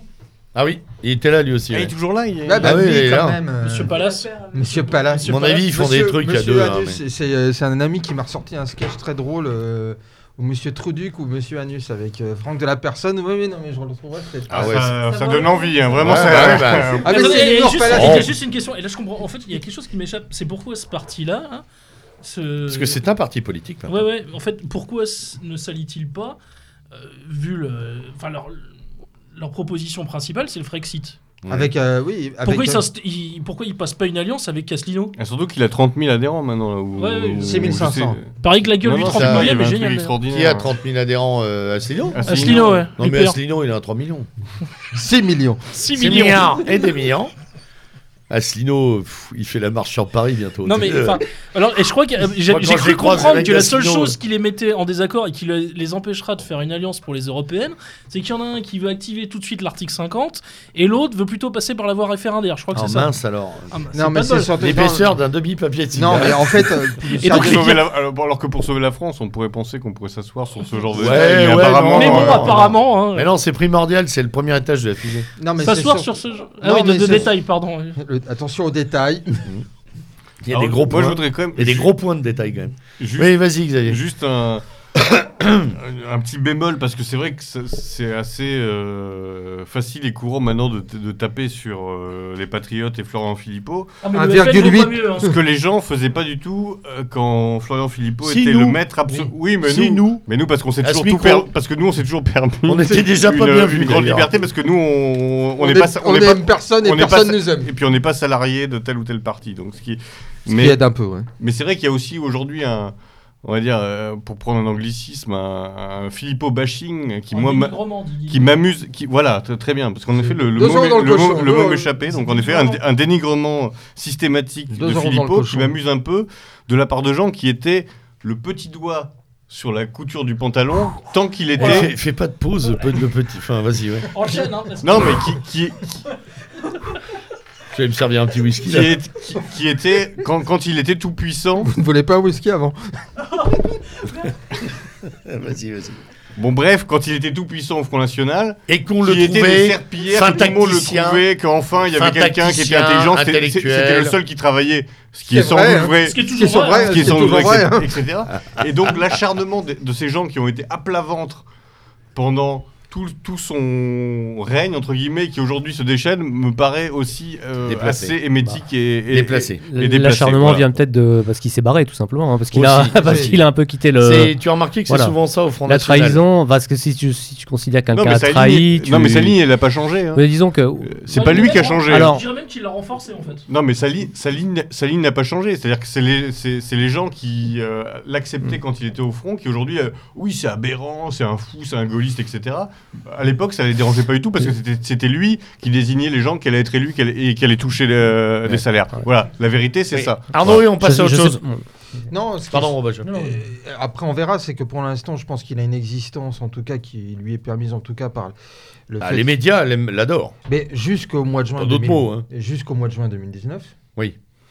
On verra bien ce que ça donnera, parce que les résultats pour l'instant des partiels, euh, sans parler du Front National, le Front National, en plus, si je me permets juste une remarque, euh, sont des sorties parce que c'était encore marqué Front National, soit dit en passant. Même si on, re- par rapport à la participation, les résultats sont éminemment catastrophiques. Mm. Mais euh, c'est que si on compare par rapport à un événement que moi j'ai vécu, parce que j'y étais, peut-être d'autres personnes y étaient aussi, il y a bientôt 20 ans, qui était dans une petite commune Nous des- y étions des Bouches-du-Rhône, Ah non, pas moi. alors. Où là, il y avait, c'était quand même autre chose parce que c'était euh, deux tiers euh, des, euh, des élus des cadres qui étaient partis, à peu près Ah trois, si, j'y étais. et trois quarts des enfin, j'étais pas dedans. les trois quarts des fédérations qui étaient là aussi complètement vidées. Euh, là, c'était, c'était net, quand même nettement plus dynamique comme, euh, comme ambiance et tout. Et- On a vu les résultats six mois après. Mm. Donc là aussi, je pense que là, l'avantage pour Philippot et euh, les Patriotes, c'est qu'ils ont encore une, euh, comment dire, ils sont encore sous oxygène des médias pendant, on va dire, encore un an et demi. Mais au bout d'un an et demi, c'est bon, c'est Même terminé. pas, même pas. Si, si, jusqu'aux Bon, ouais. européennes, jusqu'aux européennes, c'est un an En et tout demi. cas, en tout cas, euh, euh, bon, ils viennent de faire un congrès, il y en a un autre qui arrive. Qu'est-ce qu'on attend de l'autre? Bah, moi, j'y, moi, j'y serai euh, à titre pour le professionnel. hein. D'accord. Parce que j'attends Bonne rien. chance. J'y- Moi, j'en attends rien, strictement rien. De toute façon, il n'y a rien à y attendre. Jean-Ma viendra, viendra pas? À mon avis, il viendra. Avec des bikers ou sans bikers Bah si, parce que là, si je peux me permettre en termes d'image, il faut qu'il vienne, il faut qu'il se fasse virer, parce que alors là, il est doublement gagnant. Sur la cause, ça sert à rien. De toute façon, lui, c'est un pun qui serait toujours foutu de savoir d'arriver ou non. Le pouvoir ne l'a jamais intéressé. Et euh, on va pas revenir à longueur de temps là-dessus. Est-ce que quelqu'un sait ici euh, qui a mis euh, Marine au pouvoir du Front National? Jean-Marie Le Pen. Voilà, ne pas l'oublier. Voilà. Alors après, on peut raconter ce qu'on veut. Voilà. Oui, donc rien à attendre de ce congrès, on est à peu près tous d'accord. C'est Bah, que- désespérant Pas d'ailleurs. grand chose. Bah non, mais parce que on nous expliquait, euh, on nous a expliqué qu'à partir de la rentrée, qu'on allait enfin écouter euh, les adhérents euh, qui voulaient euh, s'exprimer. Ça aurait pu pour- pour commencer par qualifier le seul opposant qui avait eu les, les, Voilà. les coronesses de se mettre en face. Mais Ce bon. qui aurait montré euh, quelque chose, même s'il n'avait fait que 5%, c'était pas le Bon, problème. elle, mais- elle était sûre d'être réélue de toute façon. Euh, d'une manière ou d'une autre, mais c'est surtout ça qu'on nous explique. Nous allons euh, poser des questions euh, aux adhérents, euh, donc le fameux questionnaire de la Fondation, avec des questions quand même qui étaient très fermées. Et moi, ce que je sais, c'est que de la Fondation. oui, les sans parler des ambassadeurs, Guy mais de Balle. Ah, purée, Sébastien dont- ou euh, Merlot qui est le mignon de Chenu. hein. ça y est, ça recommence. Je n'ai pas compris, je n'ai pas compris. je- On n'est pas aussi. On a été coupé. Euh, profondément, si je puis dire. Oh im- non impliqué- Oh la dans le vrai. dans le mouvement que toi apparemment. Ouais, Dans le mouvement. Parce que là c'est le name dropping, c'est le name, c'est le name dropping. euh, Purée. bon, bref. Et donc, pour revenir, et, sur, et notamment sur la question du nom, puisque c'est la question. Ah oui, ça, ça fait quand même mal. Oui, Parce que la question flotte, du nom, c'est que on s- euh, euh, il y a plusieurs éléments qui indiquent que une, pas la totale limite, mais une grande majorité des adhérents restent attachés au nom Front National. Et elle a dit, bah non, mais nous allons changer de nom. Oui, mais les adhérents sont en train de dire le contraire. Et à un moment, j'ai eu une discussion avec des, cadres qui disaient, oui, mais c'est quand même embêtant. euh, ces gens qui, ont- qui veulent pas, euh, qu'est-ce qu'on fait si en fait ils sont euh, contre le changement de nom? J'ai dit, bah, d'une part, vous allez l'imposer comme vous avez toujours imposé quelque chose. Donc le, le mot Front National, ça y est, c'est terminé, on va revenir dessus. J'ai dit, mais en fait, vous changez de nom quand on, est en situation de- d'échec, c'est une connerie politique sans nom. C'est en- quand on est en dynamique qu'on change de nom. C'est en 2012-2013, après la présidentielle de 2012, qu'il fallait qu'on change de nom. Ou alors quand elle a pris le parti, en 2011. C'est à ce moment-là qu'elle aurait dû changer de nom. Et puis surtout, je dis, Il en avez- était question d'ailleurs au début. il en a été question, mais elle l'a pas fait parce que bah, il y a quelqu'un qui s'appelle Jean-Marie Le Pen, qui a les finances, qui via une structure qui s'appelle Cotelec, et qui a fait gentiment comprendre que c'était emmerdant de changer de nom, sinon il n'y avait peut-être pas le pognon. Mm. Et puis d'autre part, euh, là aussi, quand tu veux changer de nom, tu expliques. Moi, je crois qu'on voit quand même euh, un beau, un- enfin encore des épisodes d'une belle saga familiale, quoi. Enfin, Ah oui. c'est un peu comme Dallas. euh, S'il faut suivre toutes les saisons, si on en perd une, on est mort. Enfin, Ah. ouais. Xavier. Dans, dans, dans le questionnaire euh, qui a été envoyé aux différents adhérents, Mm. ou enfin je sais pas qui était. C'est les adhérents. Les, Les les adhérents. adhérents, voilà. Il, est, il était quand même posé comme question euh, concernant le nouveau nom, la proposition de nouveau nom euh, du Front National. Le choix était le nouveau nom doit-il être ludique, sympa ou sérieux? Festif, il doit être Voilà. festif. Non mais Festif, ouais. ludique, sympa ou sérieux? Je Ah, sais c'est pas s'ils du- ont dit qu'il devait être gay aussi, je, enfin, je suis pas Ouais, sûr. bah, de toute façon, je- ça va être très gay comme truc. Hein. Voilà. Il y a des traces quand même. Quand Ludique. on est là. Sérieux, est ludique. pas totalement parti finalement. Bah, euh, il y a quand même toute l'importance bon, du bref. bassin minier, quoi. Mais il y a un épuisement, il y a un épuisement euh, très clair, euh, puisque même nous, quand on en parle, on ne parle pas des idées, on ne parle pas du programme, on parle, on parle de- du changement de nom ou, des, ou des- Non mais euh, il y a plus de dit fond. Xavier- Alors, c'est même On pas parlera du programme plus tard, hein, quand C'est- on saura ce qu'ils veulent faire sur l'Europe, sur l'euro, et choses comme C'est ça. même quoi. pas un épuisement, euh, Xavier. C'est qu'on euh, on sait très bien qu'il n'y a pas à parler d'autre chose finalement. Il n'y a plus rien. C'est même je, vais, utiliser un, C'est qu'on a définitivement tiré un trait sur la capacité de produire autre chose. je vais utiliser un gros mot, mais est-ce qu'il y a un, ne serait-ce qu'un embryon de corps de doctrine dans cette maison désormais Bah, La Bah, réponse était plus évidemment non. sauf maintenant. que moi, On a tout parce- extirpé. Bah, c'est surtout qu'en plus, je pense que l'élément de doctrine qui était le corps constitué, ce qui restait de doctrine de cette maison, est parti à Arras avec les patriotes. En partie, En ouais, partie, et ouais, et encore. encore, c'est très et encore, je pense qu'il s'est plutôt délité au fur et à mesure Mais non, des mais départs de tout. mais- C'est mais plutôt une base, hein, une plateforme programmatique qu'un corps de doctrine. Ouais, si tu regardes ouais, bien, ouais. parce que j'avais regardé, euh, les, je crois que c'était une dizaine de propositions euh, des patriotes. Euh, bon, ça ressemble plus à une, ouais, comme je te dis, un, à un programme en 10-12 points, je sais plus exactement Mmh, combien. mmh. On peut pas parler. 25, 25 points. Voilà, ouais, on peut pas parler de corps de doctrine, quoi. C'est pas sérieux. Non, non, non, c'est pas si Ouais. étayé. Mais- Roubachoff, Roubachoff. Ouais, moi, je, suis- je suis assez d'accord. Quand on, euh, on, on est dans un, un monde politique qui a plus d'idées, qui est un peu paumé. Et ça, à mon avis, ça se repère à une chose, c'est quand on, on remplace les programmes par des incantations. Si tu veux, tu prends les, tu, voilà, tu prends les insoumis, ils ont les incantations à la Révolution française. Voilà, ils se réfèrent à un passé Mais en fait- en fait- mythique et En glorieux. fait, tout le monde se met dans sa zone de confort. Exactement, c'est passé mythique et glorieux pour les insoumis, pour eux c'est euh, la Révolution française. Et ben pour, euh, il y en a, euh, les républicains, on va dire que c'était le gaullisme, les 30 glorieuses, des choses comme ça. C'est leur passé mythique et glorieux. Et avec Philippot, bah, c'était, euh, comme on dit, Robespierre et Jaurès. Donc c'était le mec de gauche et c'était le passé glorieux et mythique. euh, Et la, mythologie et euh, fond, révolutionnaire et de gauche un peu. Et, effectivement, il avait emmené ça au front, il avait remplacé la lutte contre l'immigration par euh, les incantations euh, républicaines et des choses comme ça. Il est parti avec ses incantations républicaines. Maintenant, qu'est-ce qui va rester à- au Front National? Euh, Si le mec est parti avec les incantations républicaines, qu'ils savent pas ce qu'ils veulent faire sur l'euro et qu'ils ont un petit peu oublié l'immigration, effectivement, euh, il y a une refondation, il y a intérêt à ce que ce soit sérieux. Et s'ils enlèvent le mot national, alors je sais pas du tout, du tout ce qui va leur rester. Mmh, mmh. Patriote Euh, et républicain. Patriote, républicain, voilà. Et, mais euh, Le PR. républicain, c'est encore c'est l'incantation du moment, quoi. C'est ça fait c'est une incantation. Ça a l'UPR. 5 ou 10 ans. On appelle les mannes républicaines sans trop savoir ce que c'est. Effectivement, on, on se met dans sa zone de confort. Quasi mythologique, Euh, tu vois, c'est euh, comme les Américains avec leurs armes à feu. Mmh. Bah nous, on a la Révolution, Robespierre, euh, Jaurès et la République et voilà quoi. Avez- Et c'est pas des programmes. Moi, je pense surtout aussi que Philippot a une super vitrine parce que c'était un des seuls qui bossait à l'époque, quoi. Et qui bosse toujours. Et qui bosse toujours. Mais en attendant, euh, la, la, je veux dire, le, le Front National, euh, le- il n'y a plus de corps, il n'y a plus rien, il n'y a plus d'idéo- plus d'idéologie, plus de volonté, plus de programme, plus rien. Et, euh, et, euh, et Philippot avait une aura parce qu'au moins, lui, c'était un mec qui bossait ses dossiers. Il a gentiment entraîné le front euh, sur, ses, sur ses idées à lui qui étaient malgré tout assez loin des, des idées qui portaient les militants des et des fondamentaux. exactement. rugby, des fondamentaux. Voilà. Et maintenant, aujourd'hui, euh, le front se retrouve complètement orphelin, orphelin de, de fondamentaux, orphelin de Philippot. Bah, En fait, Et- elle a perdu ses deux jambes en six mois. On va dire qu'elle a perdu, elle est devenue hémiplégique. Enfin, même pas hémiplégique, elle est cul de jatte. Euh, elle a perdu sa jambe droite. Elle a perdu je l'ai- sa je jambe. l'avais pas vu sur les photos. moi. C'est bien fait les On prothèses. savait qu'elle était presque Elle a perdu obèse, sa mais- jambe droite avec Il y Marion a des Maréchal prothèses Le Pen incroyables euh, aujourd'hui. six mois, un an avant. Bah, regardez Et il y a, euh, à la fin de l'année, donc en 2017, elle a perdu sa jambe gauche. Mmh. Et C'est pas résultat, Il n'y a plus rien. Elle a plus perdu que, que sa jambe gauche, elle a perdu celui qui mettait en, en, en fiche ce qu'elle pensait réellement. Parce que Mm. moi, je me rappellerai toujours d'un entretien qu'elle avait accordé à Causeur. Oui, je sais, ça va faire hurler certains, certaines lectures, mais euh, je crois que c'était à la fin de l'année 2016 ou 2017, il y avait, elle, a- avait accordé un entretien à Causeur. Et Causeur, en substance, lui demandait si, en fait, bon, bah voilà, au fil du temps, elle n'était pas devenue philippotiste. Elle avait dit non, non, non, c'est pas moi qui suis philippotiste, c'est Florian Philippot qui est mariniste. ce qui est pas faux dans un sens, parce que quand tu lis sa bio à Contreflow qu'elle avait écrit avant que Ou même Florian- la, et la avant pro- que Flor- avant le fameux dîner organisé par Couteau où ils se sont Où ils se rencontrés, sont rencontrés. elle était déjà en fait sur des idées, on va dire philippotiennes ou Philippe, oui philippotiennes, avant l'arrivée de Philippot. Donc dans un sens, on peut pas lui donner tort quand elle dit ça.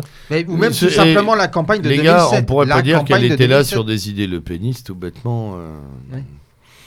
Si on reprend ce que disait son père Mhm. sur euh, Oui, la, francophonie jusqu'à Taman Rasset, enfin bref. La, la campagne moment, de faut 2000 quand même essayer de décanter. Oui, voilà. oui, Oui, la campagne de 2007. La campagne Ouais. de 2007, c'est elle qui donne, c'est pas, c'est elle qui, qui donne le là avec le justement, ils sont tout cassés. Le Mm. truc complètement sidérant, la dalle d'Argenteuil, c'est elle. Ouais. Euh, Ouais. non, la, la dalle d'Argenteuil, c'est Farid Smaï. Oui, mais elle a pas dit non. hein, Elle a trouvé ça très bien, la dalle. Oui, à un moment, c'est les chefs qui décident. Hein. Faut Oui, pas non plus. euh, Non, mais disons- Disons que l'inspirateur de ce délire, l'inspirateur de la dalle d'Argenteuil, c'est Farid Smaï. Mais euh, je pense qu'aujourd'hui, euh, une fois qu'on a fait le bilan, il faut peut-être s'en- se ré- il faut peut-être s- s'en réjouir d'une certaine façon. On a, euh, on, on a cru pendant des années, à des degrés divers, Des dizaines d'années. euh, au Front National, à la victoire euh, par les élections, les urnes. au fait qu'on allait, euh, Et ça a le jour où on allait passer d'énergie. 50,5%, la France allait, allait basculer et changer, etc. Et euh, bah, euh, euh, moi, moi j'y ai cru aussi. J'ai j'ai- j'ai Oh, eu, tous j'ai un eu- moment tous, un mais, hein. mais même, mais même encore, enfin, je veux dire, même jusqu'à la Toi, je élection. sais, ouais, la dernière Jusqu'à fois. la là. Non, non, élection. mais, T'avais vachement investi le truc là. Je- non, non, mais je, je suis entièrement d'accord Voilà, avec Xavier. Moi, je, savais qu'on n'allait pas gagner, mais j'espérais un bon Il y, a, 40-42. hein. il y a eu, il y a eu une vraie euh, tout changé dans un ferveur, sens. entre guillemets populaire, etc. autour, autour de ce parti et autour de la personnalité, en effet, de, de, de Marine. Ça a échoué, clairement. Euh, ça, ça tourne maintenant au vaudeville. Hein, on, on le voit en Mauvais, effet avec le le l'amant, enfin pas l'amant, mais le euh, l'un qui part, l'autre euh, qui maintenant déverse son fiel sur euh, son ancien euh, préféré, etc., etc. Donc ce qu'il faut en tirer, c'est que voilà, c'est fini. C'est une, c'est- un épisode terminé. Il faut réfléchir en dehors du Front Par National. contre, Il faut que- penser la politique en dehors du Front National, mais en dehors du Front National, ça ne veut pas dire refaire des groupuscules, euh, Ouais. partis de la France, etc., qui ont toujours échoué. C'est- renoncer à Non, cette tu idée je- d'un parti, euh, euh, d'un parti électoraliste qui va changer la société par le haut. Et, Ouais. et c'est Ouais. une leçon à retenir parce qu'on a, on a euh, à tous à des degrés divers beaucoup donné dans, euh, dans, dans, dans cette, dans cette idée. Et on a eu raison parce que peut-être que ça aurait été possible. Mais là, on voit très clairement essayer, hein. que c'est fini. L'âge des grands partis de masse est terminé. Il faut passer à, à autre chose et justement réinterroger nos, nos- nos- nos modes de- d'action, nos modes de militantisme, et, et- etc. Et arrêter de se raccrocher. Donc, pas spécialement trop lui taper dessus, c'est fini. C'est fini. Oui, elle oui, a essayé, sûr. elle a incarné un espoir, ça n'a pas Quand je, marché. posais, quand, Point vous savez, barre. quand je posais la question du congrès, c'était justement pour qu'on fasse le bilan du rien euh, C'est fini, c'est fini. Voilà. C'est fini. Euh, voilà, le Front. National, c'est fini. Voilà.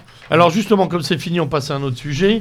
Euh, on libère le camarade de Arnaud Par Noda contre, qui juste, un, quitter. juste un point quand même qui est très important. Oui, oui, mais c'est le que- camarade Arnaud. C'est que c'est certainement Voilà. fini, comme vous dites, les gars. Mais le problème, j'ai l'impression que c'est un mort qui marche. Et il peut continuer à marcher longtemps.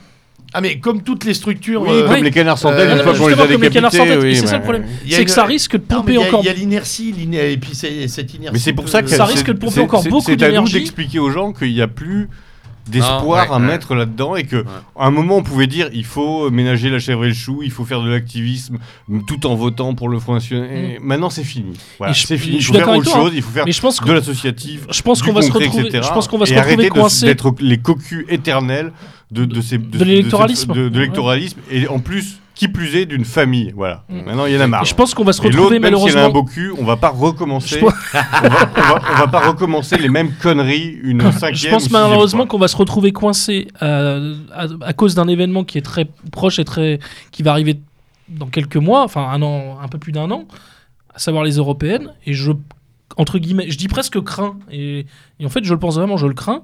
Je pense qu'ils vont faire un score tout à fait honorable aux européennes parce sûr. que leur électorat sera très mobilisé comme souvent dans cette dans cette élection-là.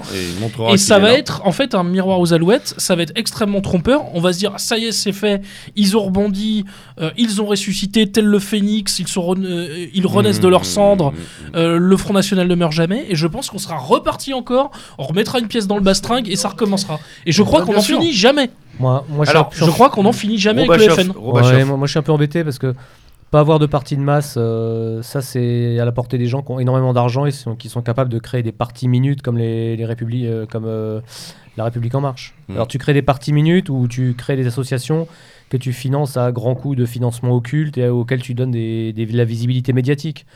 Là, effectivement, tu fais la, la France associative, le- le- la société civile, un parti qui sort de nulle part et qui est, qui est promu par toutes les chaînes, mais parce qu'il y a des, parce qu'il y a des milliards et des, des- des dizaines de milliards derrière et des programmes qui durent sur des années.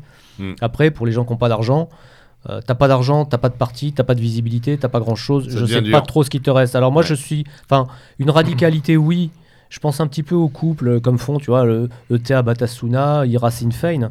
C'est des gens qui sont radicaux d'un côté, Vitrine et- légale et et- vitrine légale, et, pense- pensée radicale derrière. Mm. Donc la vitrine légale, f- d'abord une vitrine légale, obligé, les médias sont obligés de te tendre le micro quand tu atteins un certain niveau. Et ensuite, ça permet d'avoir des permanents, des gens qui vivent et des gens qui occupent un peu le terrain. Donc euh, c'est une manière de prendre un petit peu Le problème, d'argent. c'est que ça n'a pas été le cas. C'est-à-dire que Non, la vitrine légale n'a jamais été le, Le relais d'une pensée le relais d'une radicale. pensée, d'une- pensée, d'une- radicale. Bien au contraire. Combien de fois On a- l'avons- Elle a cherché à éradiquer Toute tout forme de radicalité. Alors, euh, là, radical. là, Bah, tu sais, ce que tu avais dit une fois, il y a quelques émissions, euh, si on revient quelques émissions en arrière, Xavier, t'avais dit, il n'y a plus aujourd'hui entre eux et nous une différence de degré, mais une différence de nature. Mm. Et je crois que là, c'est vraiment Ah bah là, euh, on- définitif. ouais, ouais, et je crois que c'est même plus grave, c'est qu'eux n'ont plus de nature.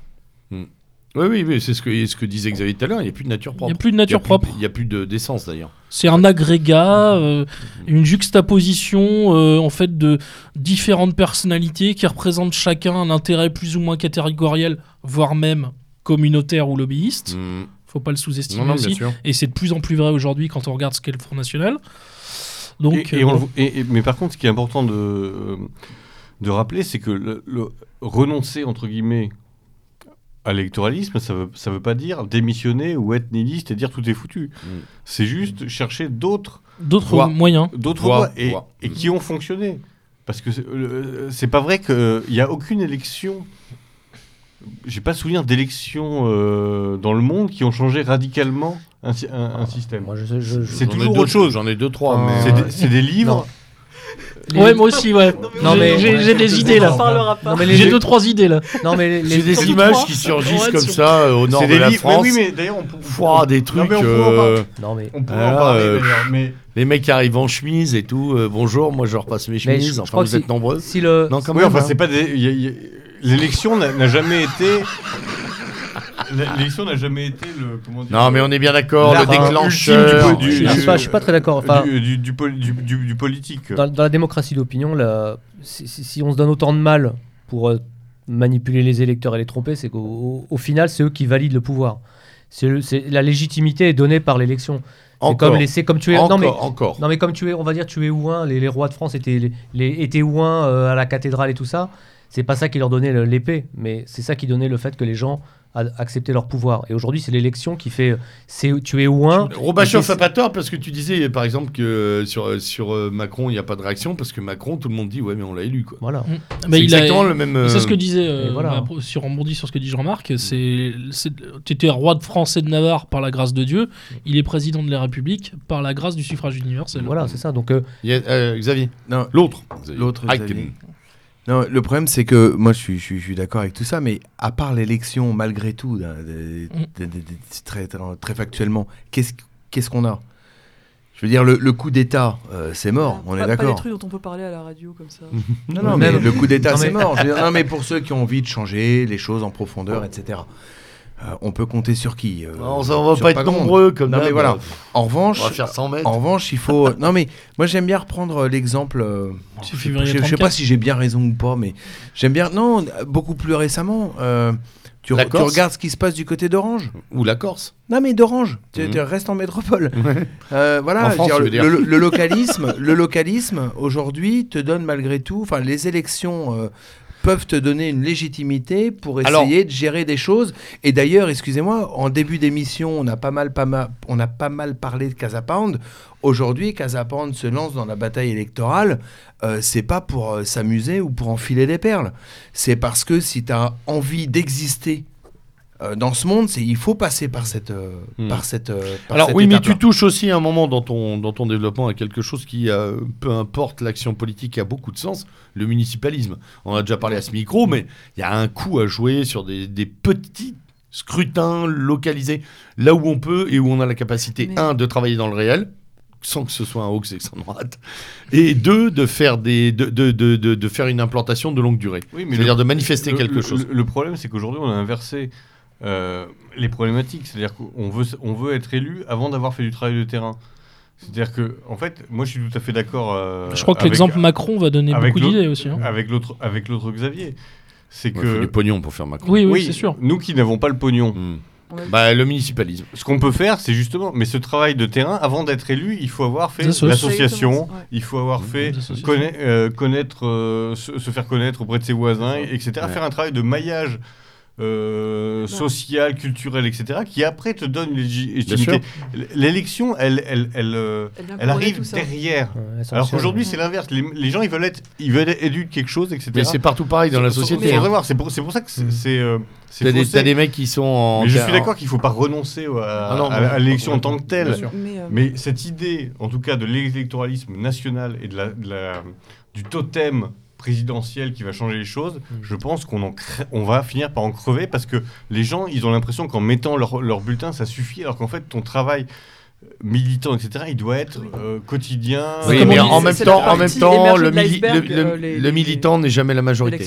Mao, tu voulais, tu voulais oui, dire quelque en chose, fait, vas-y. finalement, on a aussi euh, un exemple en France. Alors, finalement, on peut regarder ce qui, ce qui se fait d'efficace en face, c'est le travail des islamistes. Mhm. C'est-à-dire que maintenant, on commence à avoir justement des islamistes présents dans les listes.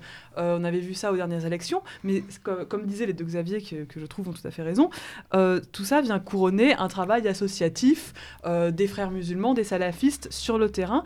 Et après, après dix ans de travail au corps de la société, hop, hop, hop, ils montent On les voit sur une affiche, On commence ouais, à les sûr. voir. Mm. Et ben voilà, que, comme euh, voilà, c'est cette stratégie que, qui est pas con et que Exemple le plus frappant, c'est Sarcelles. Ouais, bah, y a- ou, même le nord de la France. Mm. hein. Non mais Sarcelles, alors là, c'est- Maubeuge, euh, la pas Sarcelles, c'est vraiment euh, frappant, Tourcoing- parce que, Roubaix, En fait, il y a eu, tu sais, il y a eu un. Là, ça a été vraiment mathématique, ça s'est vu. Euh, grosse, euh, grosse mobilisation en faveur de Mélenchon au moment de la présidentielle. Euh, Il y avait d'ailleurs un des mecs du coin qui faisait campagne pour lui, qui était parfaitement identifié par les mecs des cités du coin. Euh, il a fait un gros score, enfin Mélenchon a fait un gros score, sur, je crois que c'est sur Gare Sarcelles. hein. À la législative, il y a eu un islamiste euh, qui s'est présenté, alors je sais plus quel est le nom de la liste, le nom m'échappe, hein, je suis navré. Re- J'essaierai de vous retrouver ça. Je les ai mis dans mes archives. Ouais, j'essaierai de vous retrouver ça. Ouais. Et là, il y a eu un carton pour ce mec. Ouais. Il y a eu un carton. En fait, alors, euh, évidemment, je... que les Corses ne se, prennent, ne se méprennent pas du tout euh, dans ce que je vais dire, mais en fait, ces mecs-là à Gare-Charcel ont voté en fonction de leurs intérêts, comme le savent si bien faire les Corses également. C'est-à-dire que les Corses, c'est la seule région de France qui a donné la majorité à Marine Le Pen au second tour de la présidentielle. Ouais. Et dans des élections locales, législatives, euh, territoriales, ils donnent euh, la majorité aux autonomistes ou aux nationalistes. Et Et ben, quel en- que soit le scrutin, ils n'ont aucun camp de réfugiés chez eux. voilà, aucun camp de réfugiés. Et, ouais, il n'y a pas de migrants. c'est-à-dire Corse. que en fait, c'est un vote. Mais il y a beaucoup d'immigrés. Ah oui, ça, il y en a beaucoup. oui, bien sûr, énormément. évidemment. Non, mais En proportion de population, c'est je crois énorme. que c'est 13% Ouais. en Corse. Mais c'est justement pour ça qu'on a aussi un vrai vote identitaire, au sens générique du terme, en Corse. Mm, mm. Et effectivement, euh, Mao, tu as totalement raison, c'est il grignote le terrain, mais enfin, c'est la méthode, euh, euh, la méthode Hezbollah. C'est pas tellement politique, c'est la ethnique, méthode là. du Hezbollah en Liban. hein. C'est carrément ethnique, hein, enfin je veux dire. Oui. euh, Ou ethnico-confessionnel. C'est c'est Ouais. comme si t'étais dans, dans un quartier où le nombre, de, le nombre de blancs augmentait, augmentait, augmentait, puis tout à coup, tu as un blanc qui se présente aux élections et qui gagne. Bah Mm. ouais, enfin c'est, c'est- je pense pas que ce soit de la très haute tactique, c'est de la très Ouais, haute mais ça marche, ça marche. Ça marche. Concrètement, c'est vrai que les, les, les, les- enfin, les islamistes proposent quand même des choses Quelque euh, sociales. ouais. Enfin, Après, Euh, ils il- travaillent au terrain. hein. Voilà, il- c'est ça, ils ont vraiment du travail de terrain, ils ont euh, plein d'activités, euh, plein de trucs sociaux. Sociaux, Finalement, enfin, voilà. toute façon, Ils c'est- ont, Casa Pound ils- ont pas un discours aseptisé non plus. C'est- ça la différence. C'est Mm. que Pas de il y a- dédiabolisation. il y a- voilà, il y a deux euh, stratégies différentes. Pour se faire élire, il faut aseptiser au maximum euh, son discours pour plaire au plus grand nombre. Et le- les autres, et notamment les islamistes, qui disent non, nous, on va influencer avec notre positionnement radical à la base petit à petit la société, et donc on va pouvoir se présenter à un moment tout en gardant Alors, cette, cette posture. d'ailleurs, la preuve que ça marche cette- bien, c'est cette que- posture radicale. ils récupèrent euh, ceux des leurs qu'ils avaient un peu perdus dans la société de consommation, de consommation pardon, et en plus ils nous piquent des gens de chez nous, hein, quand même, parce qu'ils en convertissent un bon paquet. C'est c'est pas seulement communautaire, je veux dire, ils arrivent à attirer les autres gamins des autres euh, cités ou du, de l'immeuble d'à côté qui sont blonds comme les blés et qui s'appellent Jean-Paul, hein, et qui Ouais, qu'on retrouve après euh, Moi, je pense à, qu'il y a une- à- à Raqqa ou à, ou à- voilà ou à Mossoul ou ailleurs. qu'il y a une vraie erreur euh, politique, enfin pas, pas politique au- dans le sens où si on veut se faire élire conseiller municipal, mais sur le, euh, sur le fond, c'est que je pense qu'aujourd'hui on a une société qui est en demande de radicalité. Ouais. On est, on est face à, à des, à- à- à des, pop- des populations qui sont complètement perdues et qui appellent des réponses fortes et Mhm. pas des réponses asepti- de plus en plus aseptisées comme celle, euh, comme, comme celle des, des- des partis. Et le fait de penser que la radicalité est un repoussoir, Non, non, je- non, Non, et, non, et à, Alors- et à mon avis, est une grande non, Je te donne juste- erreur. je valide une ce que tu radicalité intelligente, pas Non, une mais je radicalité, valide ce que tu justement, dis. Parce que sinon, le- le risque, c'est justement que ce soit la radicalité des, des débiles de Bougnoul qui gagne. Mais Je- faisons une radicalité intelligente Oh, tu, Et as dit, on- tu as dit des choses terribles. et on, et on, et on gagnera. C'est pas le, pro- le problème, c'est pas la radicalité, c'est la source. Non, non, mais on est, on est bien d'accord. Ce qui implique d'ailleurs un travail important de formation. À la, euh, parce que pratiquer une intelli- radicalité intelligente nécessite un peu de formation. mais mais c'est ça. Moi, Mais, euh, je valide ce que tu dis. Mon métier d'enseignant me permet de sortir des trucs radicaux et euh, ça passe bien mieux qu'il y a 20 ans ou 30 ans. Je veux dire, euh, les gens sont Mais en là. fait, ah c'est- ouais, ah. ah ouais. Mais en fait, Mais personne nous le dit. Si t'as- Boum, et ça passe. en fait, tout mais- simplement, c'est parce qu'on fait, euh, non, mais on a tellement nettoyé le sens du- des on choses. fait volontairement une confusion entre le terme radicalité et le terme extrémisme. Oui, d'ailleurs, on Ils les en- colle. ils La en- presse passe son Voilà, temps à ils les mêler. entretiennent la confusion exprès, alors que ce n'est pas du tout la même chose. Rien que le terme Ouais. déradicalisation Voilà. pour parler des, des islamistes, Les c'est- islamistes, c'est- ouais. c'est c'est déjà une. Vas-y, va arracher les racines. euh, c'est voilà, c'est ça. On va arracher les racines de ces gens pour qu'ils pensent autre chose. Ouais. Mais euh, mais Ça, et moi, le républicain euh, maçon croit qu'il peut tout faire hein, sur les gens. hein. Mais c'est pour moi c'est vraiment euh, C'est de l'ingénierie parfaite. f- euh, fondamental de, de de croire à cette radicalité et de, et de- et de la promouvoir parce que la radicalité encore une fois c'est pas l'extrémisme euh, et c'est euh, c'est la mais surtout le besoin qu'on a aujourd'hui parce qu'on est on est, dans- on est face à des on est face à des défis qui sont C'est aujourd'hui au centre des choses d'être radical finalement. Bah, plutôt ils être au sont centre. quand- quand les choses se. Quand les choses se cassent la figure, Ouais, effectivement, Gorbatchev. euh, soit tu as le chaos, soit, les- soit ça cristallise autour d'une radicalité qui a déjà été identifiée par les gens. Mm. Et, euh, euh, derrière laquelle ils se rallient quoi. Donc effectivement, si si t'as pas de terreau radical quand arrive le chaos, bah c'est cuit quoi. Mm. Je pense. Donc, Tiens, en euh, parlant de pas de radicaux, mais d'extrémistes ou d'hystériques, euh, on est toujours dans la poursuite de notre offensive féministe tous azimuts. hein, euh, entre Ango, Dehas, Chiappa, Rokhaya Diallo, ça y va en ce moment. Ça, ça occupe aussi mentalement le terrain. Oui, non, non, oui. Mm. Alors, non, tu trouves pas que on en mange matin, midi et Alors, soir moi- à moi- toutes les sauces moi je, moi je le pensais, mais, euh, Ah bon, tu le penses plus mais disons que j'ai eu des échos de gens de province qui me disaient, mais en fait, C'est parisien. c'est vraiment des trucs de parisiens ça. Ok, microcosmique. En fait, tout le monde s'en fout. Euh, Caroline Delas, personne ne sait. À Tourcoing ou à. En fait, c'est vraiment. C'est un Donc micro- c'est ah oui, un mais alors on va dire on va dire que c'est C'est Internet euh, aussi. C'est Internet et aussi. C'est Internet qui même, donne une, une, une importance. Internet euh, qui est pas le qui est mais pas la j'ai pas l'impression que ça parle vraiment euh, aux gens. Et ça, c'est vraiment que je- un, un Mm. positionnement sur lequel j'ai changé parce que je, je pensais en effet que c'était. euh, D'accord. euh, Non mais c'est un je- éclairage intéressant ça d'ailleurs. Par crois- contre, la seule crois vraiment certitude- qu'il y a une cristallisation Ouais. parisiano-parisianiste du fait des médias et de la concentration des, des médias à Paris sur des problématiques qui sont quand même des trucs de. euh, c'est pas la, la, la, caissière de, de Vierzon, euh, machin. Je pense que c'est des trucs complètement. euh, qui lui sont Par contre, ce en tout cas, ce qui est la certitude entre toutes ces femmes là que tu as citées, enfin toutes ces harpies hystériques, c'est qu'il y a quand même un. Elles ont un ennemi quand même. C'est le mâle blanc hétérosexuel. Oui, bah ça, euh, je veux dire, on en Et là, je veux dire, là, pour ce- celui ou celle qui avait encore. Alors, celles et ceux. Officiellement, j'aimerais Celles bien. et, ceux, euh, celles et ceux, comme dirait je Macron. pense que hein. quand elles sont à quatre pattes dans c'est leur le- lit avec c'est euh, le- machin qui C'est leur le, met les hein, claques, celles et ceux, comme dirait Macron, voilà. Alors, Non, vous mais- mettrez ça en écriture inclusive. hein, Ouais. euh, Là, ceux, ceux qui avaient un doute euh, sur le fait, euh, enfin, sur qui est le véritable ennemi de ces gens-là, là, il n'y a plus aucun doute désormais. Il y a eu un, Oui, un Mao. truc récemment, euh, justement, euh, Rakaya Diallo avait. Rakaya, Rakaya. Ouais, mais Oui. c'est- non mais Rakaya c'est bien. mais en plus, je crois que c'est un collègue euh, qui avait, qui a fait une, euh, un lapsus calami qui avait écrit Rakaya. Enfin, ça avait fait un énorme truc. C'est même pas la fachosphère qui a trouvé ça et moi ça fait Tant mieux, c'est les Enfin, meilleurs bref, rapports ça. Rakaya Diallo qui a sorti euh, le, euh, le port euh, du, euh, du foulard euh, dit Nous ne sommes pas des corps à disposition des hommes blancs. Le truc, mais d'un racisme enfin, c'est, Ouais. c'est- non, Et c'est- puis en plus quand tu vois ce qu'il y a dans le foulard, parfois tu Non, dis mais qu'ils ça, peuvent mettre et, ça à disposition de dire- qui ils veulent. enfin, et- On est dans le garage des 30 tonnes même. Non, Ah, et ah. alors, J'imagine si quelqu'un répondait alors mon t-shirt identitaire prouve que je ne suis pas à disposition des hommes Du noirs. mal noir. Mais ouais. c'est ça, genre. Ouais, et là, bah, tout le monde serait là, genre, ah, si, qu'est-ce que ce truc C'est et vrai, tout. c'est vrai. Mais le. Ouais, tu as totalement raison, Et là, du- mais pour le coup, c'était écrit noir sur blanc. C'est Quoique, univoque, bêtises, unita- elle avait unilatéral. retweeté, mais c'était les indigènes de la République, enfin son, son espèce de Mmh, C'est groupuscule, bon ça. qui avait sorti ça, enfin le truc décomplexé. Bizarrement, l'initiative des jeunes femmes allemandes 120 décibels, ça fait beaucoup Oh, moins de bruit. même. ouais, alors Ça fait quand même beaucoup moins de initiative, bruit, alors que Ouais, ça, ouais, c'est ouais. une initiative qui mérite vraiment d'être saluée, Ouais, ouais. portée en plus par des jeunes femmes qui, dans la vidéo, se disent Nous sommes des jeunes européennes. Oui. Donc, ça, déjà, rien qu'ici, ça devrait quand même avoir plus que notre soutien et notre amitié, et je dirais même, enfin, vraiment une sympathie, mais sans limite. Bizarrement, ces jeunes femmes-là, on en entend très très peu parler quand même. En plus, c'est sobre, il n'y a aucune esbrouffe, c'est juste, Non, mais Factuel. on, on invite les, les, c'est les juste auditeurs factuel. qui n'ont pas encore eu le temps de voir ça sur, un- Voilà. sur internet à taper 120 C'est 100 120 Et, dB. et, 120 on- dB. et le drame en plus qu'il y a eu, c'est que elles ont fait cette vidéo-là avant le drame de Pamela Ouais, Mastropietro juste en avant. Italie. C'était Ouais. juste avant. Ouais. Et euh, là, il y a deux jours, elles ont euh, perturbé euh, les remises de la Berlinale. À la Berlinale, ouais, Ouais, tout à fait. Et donc il y a eu un petit truc euh, vite fait enfin, sur le Twitter allemand. Et quand ça a voulu passer en France, euh, Bloqué. le nouveau truc de, de, de Qui Libération, Non, Euh, ouais, enfin l'outil, euh, non, non, l'outil c'est, machin, euh, le monde là. des. Des codex Ah, ou des le. Codex, truc là, euh, a sorti. euh, Qui pour Facebook. Qui, hein. sont, euh, qui sont ces personnes nouvelle Nous avons Inquisition. regardé, Le déconnexe, ouais.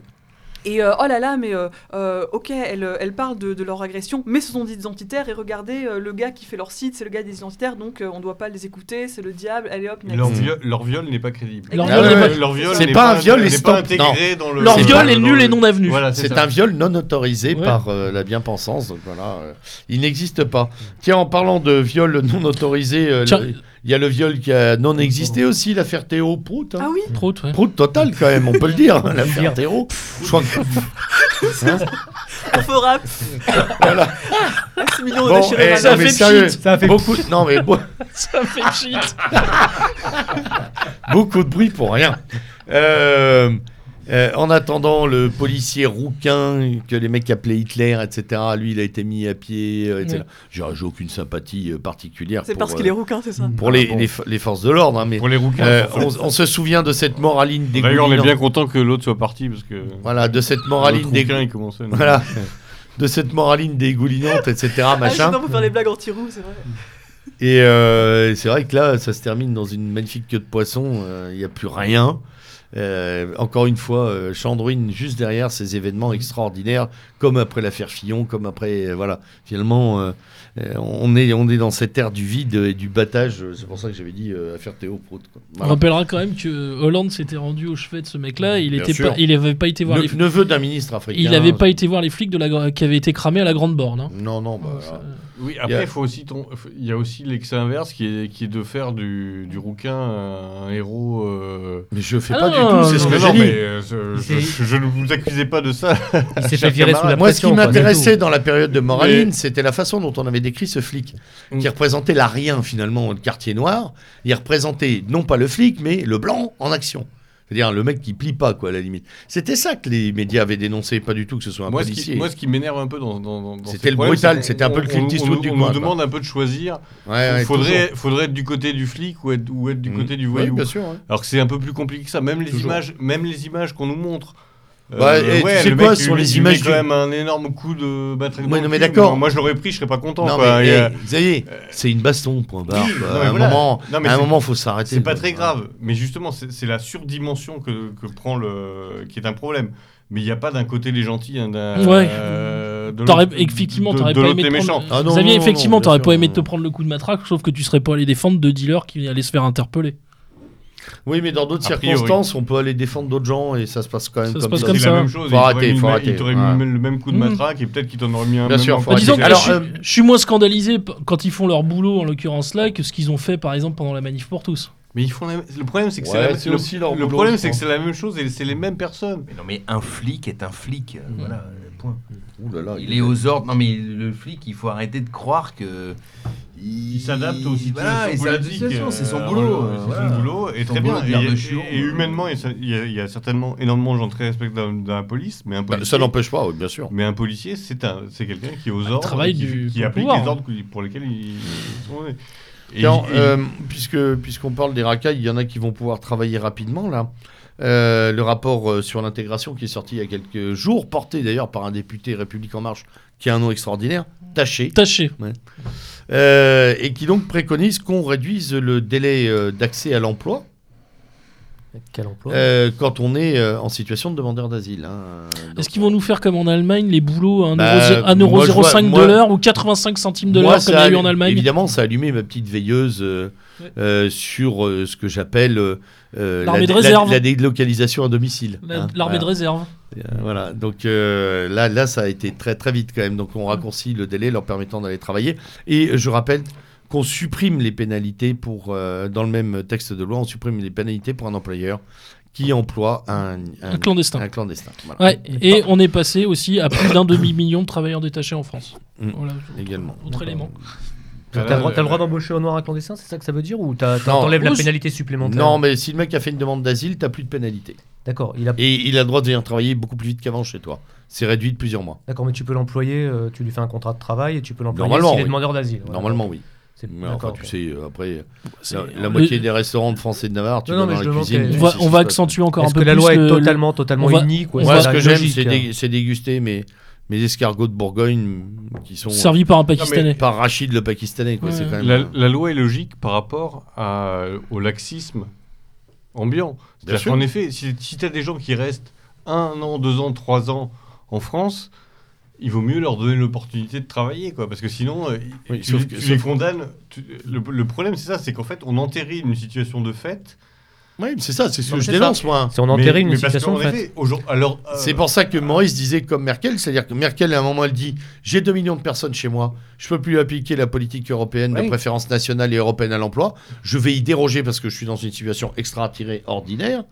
Je vais aider les migrants à bosser. Le SMIC également est à 8,40 euros de l'heure. Je leur offre des boulots à 90 Mais centimes le, de pro- l'heure. le, le, le pro- Et voilà, le- le- l'affaire le- est bouclée. Et le problème, c'est en effet, c'est c'est, euh, c'est en amont, c'est la- c'est le, fait qu'il y ait ces populations en France. C'est l'entrée parce que, permanente. euh, voilà, parce qu'en effet, si tu dis ils ont interdiction de travailler, mais on sait qu'on va les garder 3, 4, 5, 6 ans, ou même à vitam Mhm. aeternam. Après, ils s'ennuient, ils mangent des gens. Il y a un problème. Ah quoi. oui, c'est vrai Ah oui, euh, à Ah Clichy, oui, il y a- c'était à Clichy, non Ouais, petite bouffe entre amis Petite bouffe entre amis, ouais. Non, mais c'est Et il y a des Capverdiens qui ont commencé à attaquer un copain, là, ils avaient la dalle. Le drame, c'est L'oreille, il y a l'oreille qui est partie. Et une partie de la lèvre. Une partie de la lèvre aussi. Ah, ils avaient faim. Oui, mais c'est des coutumes locales. Ouais. Donc, Cannibale je demanderais d'être un peu respectueux. il y a un copain qui a- mis sur les- traditions. Il y, a, il y a un copain qui a mis sur les réseaux sociaux un truc excellent, il dit ne pas juger. non, mais c'est comme les feux à Calais. Mais oui, C'est des traditions. Tu te souviens de ce qu'avait dit la préfète C'est une hein tradition. La préfète avait dit ils- quand ils s'en vont, ils mettent le feu à la maison là. C'est une tradition. Ils te font la Ils bise, mettent ils le balancent un cocktail molotov. Voilà, ouais. C'est sympa. Donc j'ai appelé mon assureur moi à cette époque-là, j'ai dit écoutez, ils foutent le feu à la baraque, c'est traditionnel, je voudrais m'en acheter une plus grande. Ça marche pas. hein. Aïe, aïe, aïe. Bon, euh, un ou deux sujets encore avant, qu'on, avant de clore la bête. Euh, euh, un mot sur Notre-Dame-des-Landes, il faut qu'on y revienne, on en avait peu parlé depuis le bouclage. Victoire de qui? Victoire de personne. Bah, Euh, que de poissons sorti de 50 ans d'un dossier qui aurait jamais dû se faire. Genre, mais dû exister déjà. On va dire peut-être euh, fin d'une forme d'État euh, organisateur euh, euh, de l'espace, euh, et c'est pas plus mal. Bah, titre. Je, je reviens aux années 60, là, vous savez, Ouais. vous vous souvenez, hein, les politiques publiques où on disait, bah, à la De Gaulle, hein, là, tu me fais un aéroport. Là, La tu planification fais... Voilà, un- Le grand remembre... Les remembrements. euh, Exactement. les. Euh, non, bah, à titre perso, euh, évidemment, euh, je suis ravi que ça ait capoté. Euh, je rappelle, alors, puisqu'on m'a dit, oui, mais il y avait eu un référendum. Non, il n'y a pas eu de référendum, c'était une consultation très restreinte, déjà, qui n'avait pas du tout la valeur d'un référendum. Euh, et- alors, évidemment, il va falloir régler un autre problème qui est celui de l'aéroport de Nantes. Voilà, parce que ça, celui-là, quand même, euh, Celui-là, il, il va prendre de l'ampleur. il va quand même prendre de l'ampleur. Donc ça, D'ailleurs, les mêmes qui étaient pour Notre-Dame-des-Landes viennent de redéposer des dossiers d'amélioration urbaine à, euh, pour- Nantes. pour l'aéroport. Euh, J'espère que ça mettra le frein à des. Alors bon, il y a eu Sivens, mais euh, il y a Bure aussi. Le site de retraitement nucléaire. Il y ouais. a le site de retraitement nucléaire, il y a Bure, il y a l'espèce de délire euh, de Central, que- euh, Central Parks, non euh, ouais, c'est ça. Mais est-ce que tu Center crois vraiment Parks, que c'est pardon, une là, victoire euh, des alternatifs euh, Non, c'est pas comme ça que je vois ça, parce que bon, ça reste une décision étatique. Mais euh, s'il n'y avait pas eu cette mobilisation, est-ce qu'il y aurait eu abandon du projet? Je crois pas. Euh, donc, euh, bon, punk à chien ou pas, moi j'en ai rien à faire. La seule chose chose. La seule chose que je vois, c'est que le projet il a été abandonné. Donc ça me va. Enfin, Euh, Xavier. excuse-moi, ça, ça c'est un, c'est c'est une vision tout à fait personnelle que je respecte complètement. Et d'ailleurs, euh, moi-même, je connais pas complètement bien le dossier. Je sais pas si c'est bien de faire un aéroport là-bas ou pas. Ce qui est sûr, c'est qu'il y a quand même plus de 200, si ma mémoire est bonne, plus de 200 décisions de justice euh, qui s'étaient prononcées pour euh, Notre-Dame-des-Landes. Ce que tu dis être un référendum, puis ne pas finalement être un référendum, être une Ah, c'est une consultation. consultation, ouais. Oui, oui, mais enfin, en attendant euh, la consultation. ça c'est juridique. hein. euh, oui, enfin, c'est quand même le, le oui qui l'avait emporté. Et, et, et- et on a assisté à, malgré tout, une, une défaite du gouvernement. À la, je pense que c'est la victoire de la lâcheté. C'est une Mais victoire en de fait, la l'un lâcheté. n'empêche pas l'autre. Tu vois ce que je veux dire? C'est-à-dire que dans un sens, je, je me ravis euh, de l'abandon de ce projet parce que de toute façon, je veux qu'on conserve des zones humides. Je peux plus supporter la bétonisation euh, Les de zones nos humides, es- c'est très important. la bétonisation la bétonis- comment? Les zones humides, c'est très important. Voilà, c'est tout Mais ce non, que je mais voulais oui, dire. oui, oui. Bah oui, non mais non, je, mais oui, oui. je suis oui, pas du tout ironique, mais je Mais moi non plus. Non, Euh, non, mais je supporte- écologiquement Non, pas. non, je supporte euh, plus, euh, les terres agricoles, je etc. supporte euh, plus. c'est euh, fondamental. Je supporte plus. Et c'est pas ce qui était mis, c'est pas ce qui était mis en avant dans Ah, le. Il n'y a pas c'est- un projet près de Paris C'est de- pas ce de qui était mis en avant dans le dans le débat d'ailleurs. Je supporte plus quand je rentre dans une, la moindre aglo euh, d'une ville moyenne en France de voir toutes ces ZAC ignobles composées d'un fly, d'un but, euh, d'un grand, d'un grand supermarché avec des parkings avec 600 000 Ouais, places enfin, de quand t'as bagnole. besoin d'un canapé, t'es bien content d'avoir ton but à côté. Ouais, bah, non mais je sais que alors c'est exactement le genre d'argument qu'on entend et je peux plus entendre ça en fait. Et en fait, bah, De toute tout façon, ça, t'as plus de canapé, toi. voilà. Moi aussi j'en ai un mais il est mauvais. Ça Moi, me je me serais par terre. et- Et la, la seule- et la la chose en fait, j'ai un Tipeee, je vous emmerde. et la seule chose en fait, c'est justement, bah, ça pose la question, euh, la question Ce que, ce que soulève Xavier, c'est quand même Bien très sûr, c'est la question fondamentale. C'est euh, comment rompre avec le productivisme. ah ouais, mais il y a aussi l'échec. L'échec d'une structure étatique. est-ce que c'est est-ce que c'est pas justement euh, quelque chose de dont on pourrait pratiquement se extrêmement enthousiasmant C'est- Alors, en fait- C'est-à-dire qu'en fait, c'est la limite de la démocratie. Ça prouve bien qu'en fait, dans des situations particulières, tout le monde, Celui- s'a- tout le monde s'assoit sur la démocratie. Non, en que- effet, quand je tu pense sais que bien faire majoritairement, chier les le gens, système- les gens étaient pour, et les gens étaient pour dans la région, etc. étaient pour. Bien sûr. Mais à un moment, tu as, des- t'as des rapports de force qui sont différents et que tu peux t'imposer à la masse. Quand tu sais Et bien faire qui- chier le système, tu gagnes. Qui sommes sont minoritaires. c'est plutôt un bon. Bien sûr. Mais non, parce que ceux qui ont gagné sont en fait majoritaires, bordel. Bien sûr que. Ah non, C'est- sûr. Ah, je pense pas. hein. Non, mais ils, ils le sont mec couverts. de, de il est pas majoritaire. Mais, non- mais bien sûr que si, il a le pouvoir avec lui. On a bien vu ça avec le bastion social. Euh. On voit bien les occupations. Quand c'est les bols chauds, ils restent. Quand c'est des faf, ils sont dégagés. Ça, c'est très vrai. Notre-Dame-des-Landes, allez, Notre-Dame-des-Landes, c'est pareil. Mettez-nous à Notre-Dame-des-Landes à une petite On serait fait centaine, décalquer, euh, hein. on serait fait allez, décalquer. Non, euh, mais on serait fait allez. décalquer direct. Trois heures et ensuite c'est et au parti. revoir. Le temps qui C'est pour hein. ça que moi j'ai vu sur les réseaux sociaux ça ne le nombre de pas de devoir le faire. mais- le nombre de faf qui sont euh, qui sont qui sont tripotés en regardant les les les les, les punks à chiens euh, qui vivent dans la boue avec leurs dreadlocks euh, en, en, pen- en pensant que ce sont des, des, des- forces révolutionnaires mais au Non, secours Non, quoi. mais comme je te dis, en au fait, secours comme je te disais, En même fait- temps, en même temps, attends, Maurice. Ah, je suis pas, En je- même temps, que Xavier- c'est une, odieuse caricature bourgeoise qui est, qui est faite Xavier, Xavier, Xavier. Xavier. En même temps, en même temps, les fameux punks à chiens, enfin pas tous, mais il y en a quand même qui, ont, qui sont restés 7 ans les pieds dans la boue en, baptisant, en baptisant des Oui, fermes. qui ont fait Certains des des des petites exploitations. Ils ont réactivé des ils ont bien travaillé, mais c'était quand même plus difficile d'aller à 8 couverts, on heures, à 8 Ah, heures comme tourneur Fraser, Fraser chez PSA, Ah, on est plutôt bien que vivre les, les pieds dans la boue, Bien sûr. À, à- à bouffer du RSA et à faire plein. C'est pour ça ont pas que- raison d'être indépendants et autonomes, euh, les pieds dans la boue à faire leurs leur carottes, que justement être des esclaves de euh, chez, P- chez, chez, chez PSA au, Ou Pimki. euh, au Pinky ou machin, etc. Non, Pimki parce qu'il y a des plans sociaux. en fait, je- pense que tout ça n'est pas, euh, n'est pas contradictoire. C'est tout à fait complémentaire. tout, ça n'est- bien tout ça sûr. n'est pas contradictoire. C'est-à-dire que, comme je le disais, moi, à titre personnel, je me réjouis que Notre-Dame-de-Land est capoté. J'espère qu'il en sera de même pour Bure. Et puis ce, ce- ce projet délirant là de Center Parks, je crois que c'est en Savoie ou Haute-Savoie. Oui, oui, qui est complètement dingue. prennent une carotte, on est toujours content. hein. Voilà, non, et puis c'est pas ça. Et puis, bon, de toute façon, moi, je ne supporte plus. euh, bah voilà, enfin. La on va- bétonisation. La bétonisation, euh, je vais pas sortir mon petit œil de guerre illustré, mais enfin, l'arraisonnement du monde de- par la technique, ça va bien, quoi. Mm.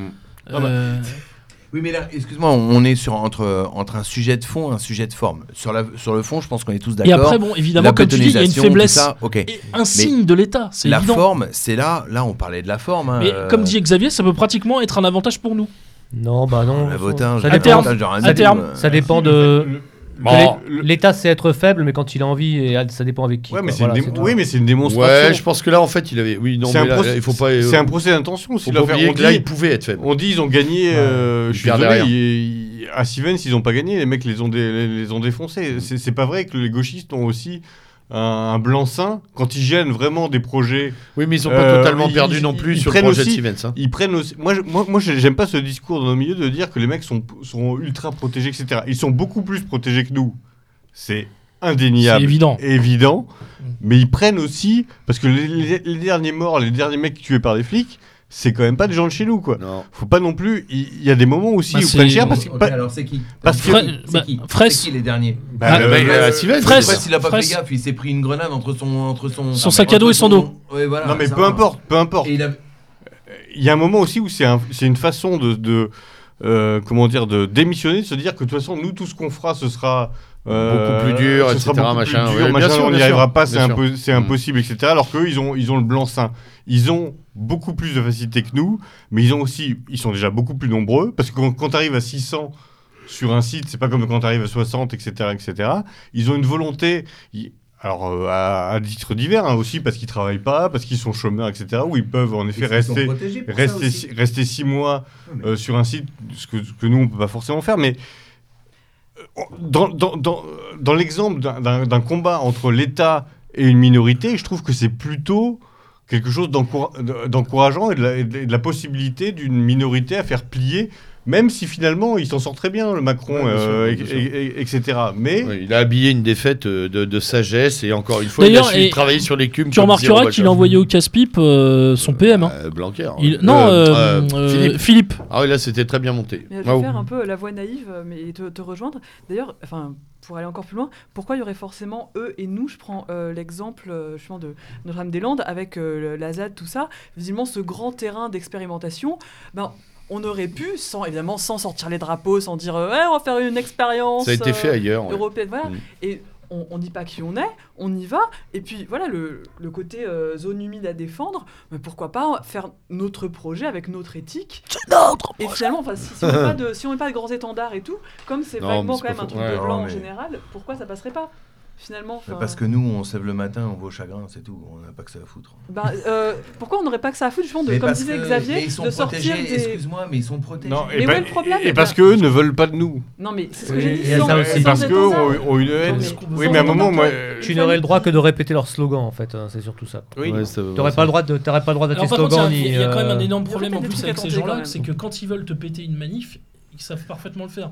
C'est-à-dire que si tu veux être dans le sérieux, euh, quelque chose qui en fait est solennel, euh, même sobre, Ah et ouais. qui en fait en jette, mais dans le bon sens du terme, sans, je veux dire, être dans quelque chose de clinquant. Euh, moi, j'ai vraiment un- une date à l'esprit, c'est le 14 février 2008, euh, manif à Versailles. euh, à contre la ratif euh, du traité de Lisbonne euh, au Congrès, enfin au Parlement réuni en Congrès à Versailles. Franchement, c'est l'extrême gauche qui a flingué cette manif. hmm. Alors qu'il y avait vraiment un esprit. Bon, il y avait les gens du Rive de couteau, bon, c'est pas forcément. Non, non, mais, C'est pas notre tasse de thé, évidemment. mais je pense que Il y avait le les gens du Pont-Aignan, mais c'était sérieux, il n'y avait pas de déconnade. Ouais. Il y avait le drapeau français. Les gauches sont arrivés. Ils ont tout bousillé en, co- en coordination avec les flics. D'ailleurs, c'est la première fois qu'on s'est rencontré Ah. avec euh, Roubas. On s'est rencontré ce jour-là. Ah bah au C'est ce moins, jour-là ça a servi vous à quelque chose, tu vois. Ouais, ça- voilà, ça- Il y on a a- une on a- utilité. On a un coming out. Coming On a un out, coming out. Ah, mais en fait, hein, on fêtait votre anniversaire. C'est il y a pas longtemps. Il y a 14 dix séries, ans. on peut l'a quand pas chanté. C'est beau, c'est Vous beau. trop chou.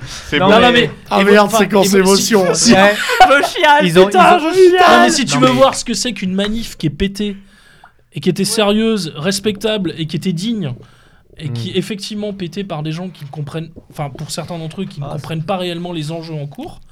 Là, c'est vrai que pour ça, ils sont Non, parfaits. Mais- et les moi, flics, c'était synchronisé avec les flics. hein. Ah oui, les Ça- flics étaient ça aussi étaient au diapason. Et ça m'a ça, m'a vraiment rappelé la manif là avec euh, ER à l'époque, euh, l'histoire de en- contre la enfin, la- l'occupation israélienne en Palestine, enfin des choses comme ça. Ah, au moment de plomb durci. ouais. Voilà, c'est ça. Non, mais vraiment, c'est les, les gauchistes arrivent, euh, ils foutent la merde, ils coupent la manif en deux, les flics arrivent, font des cordons et c'est terminé. Et j'ai voyé les Et à la fin, il n'y a plus que les nations qui les, sont embarquées. les- les gauchistes qui se ba- les d'hab. gauchistes qui se barraient en courant et ils tombent et il y a le flic avec son brassard qui lui redonne son bâton. Ils ont dit, Ah, t'as perdu quelque chose.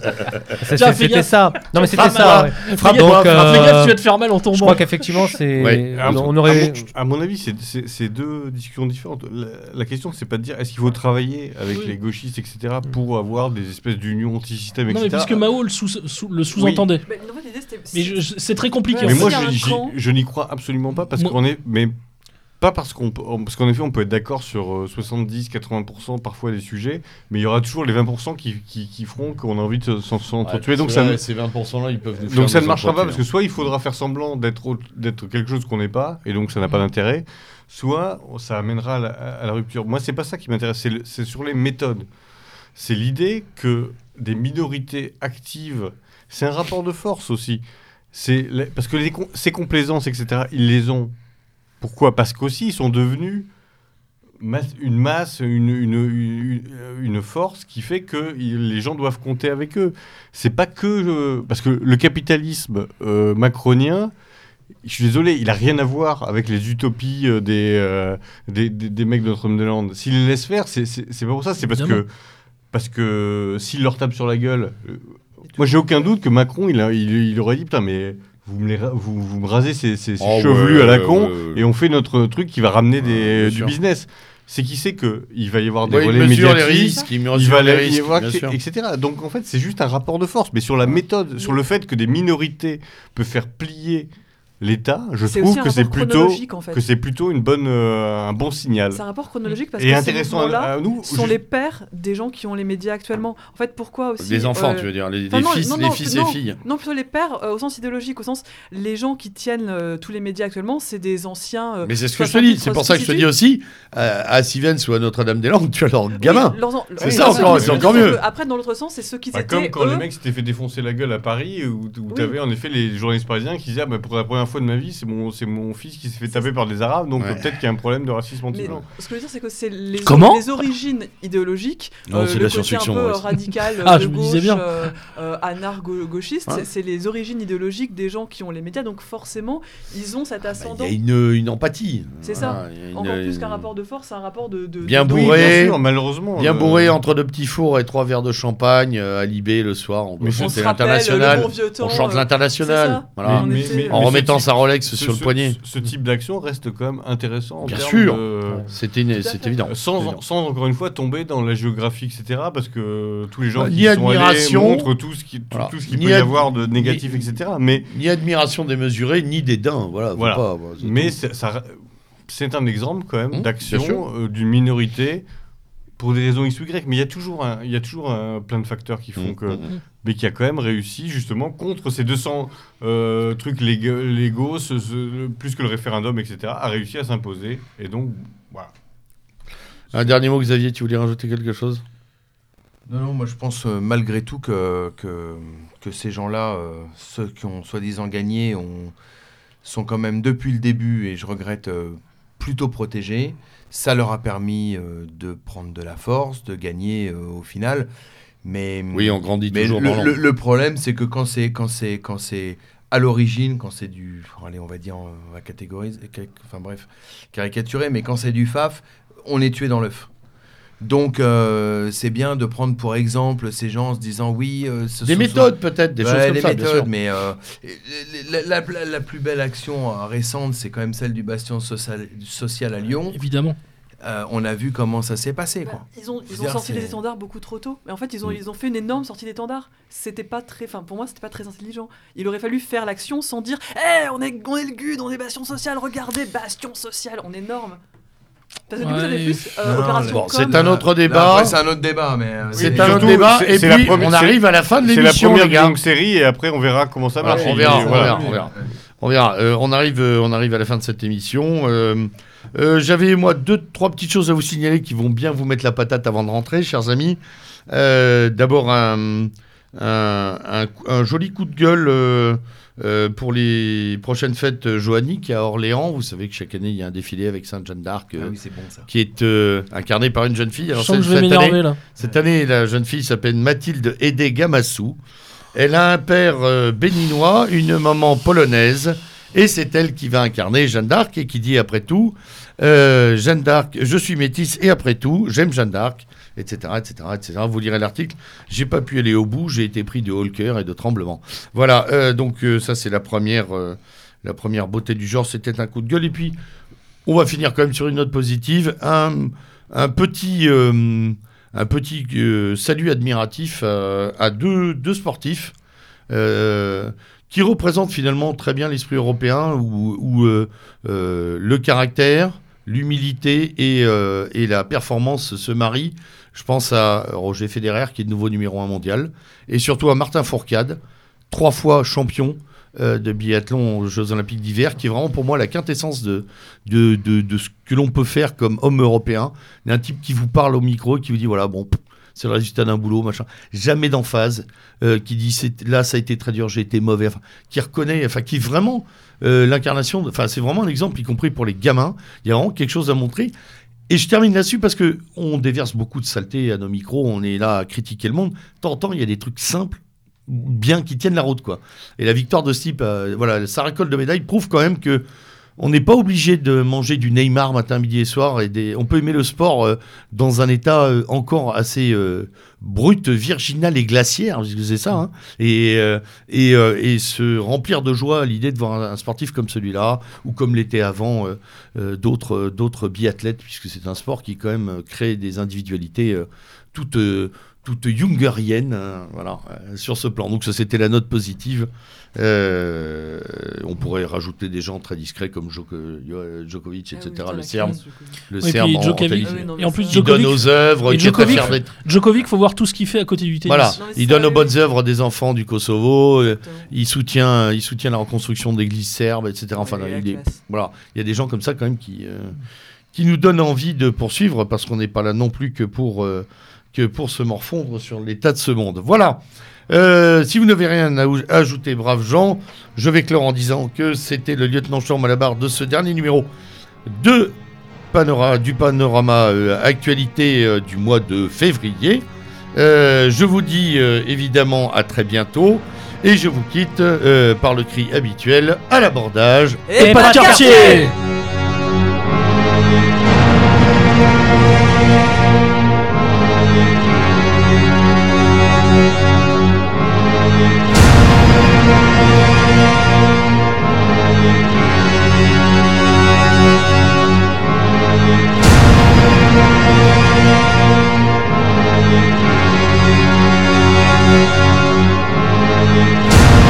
Thank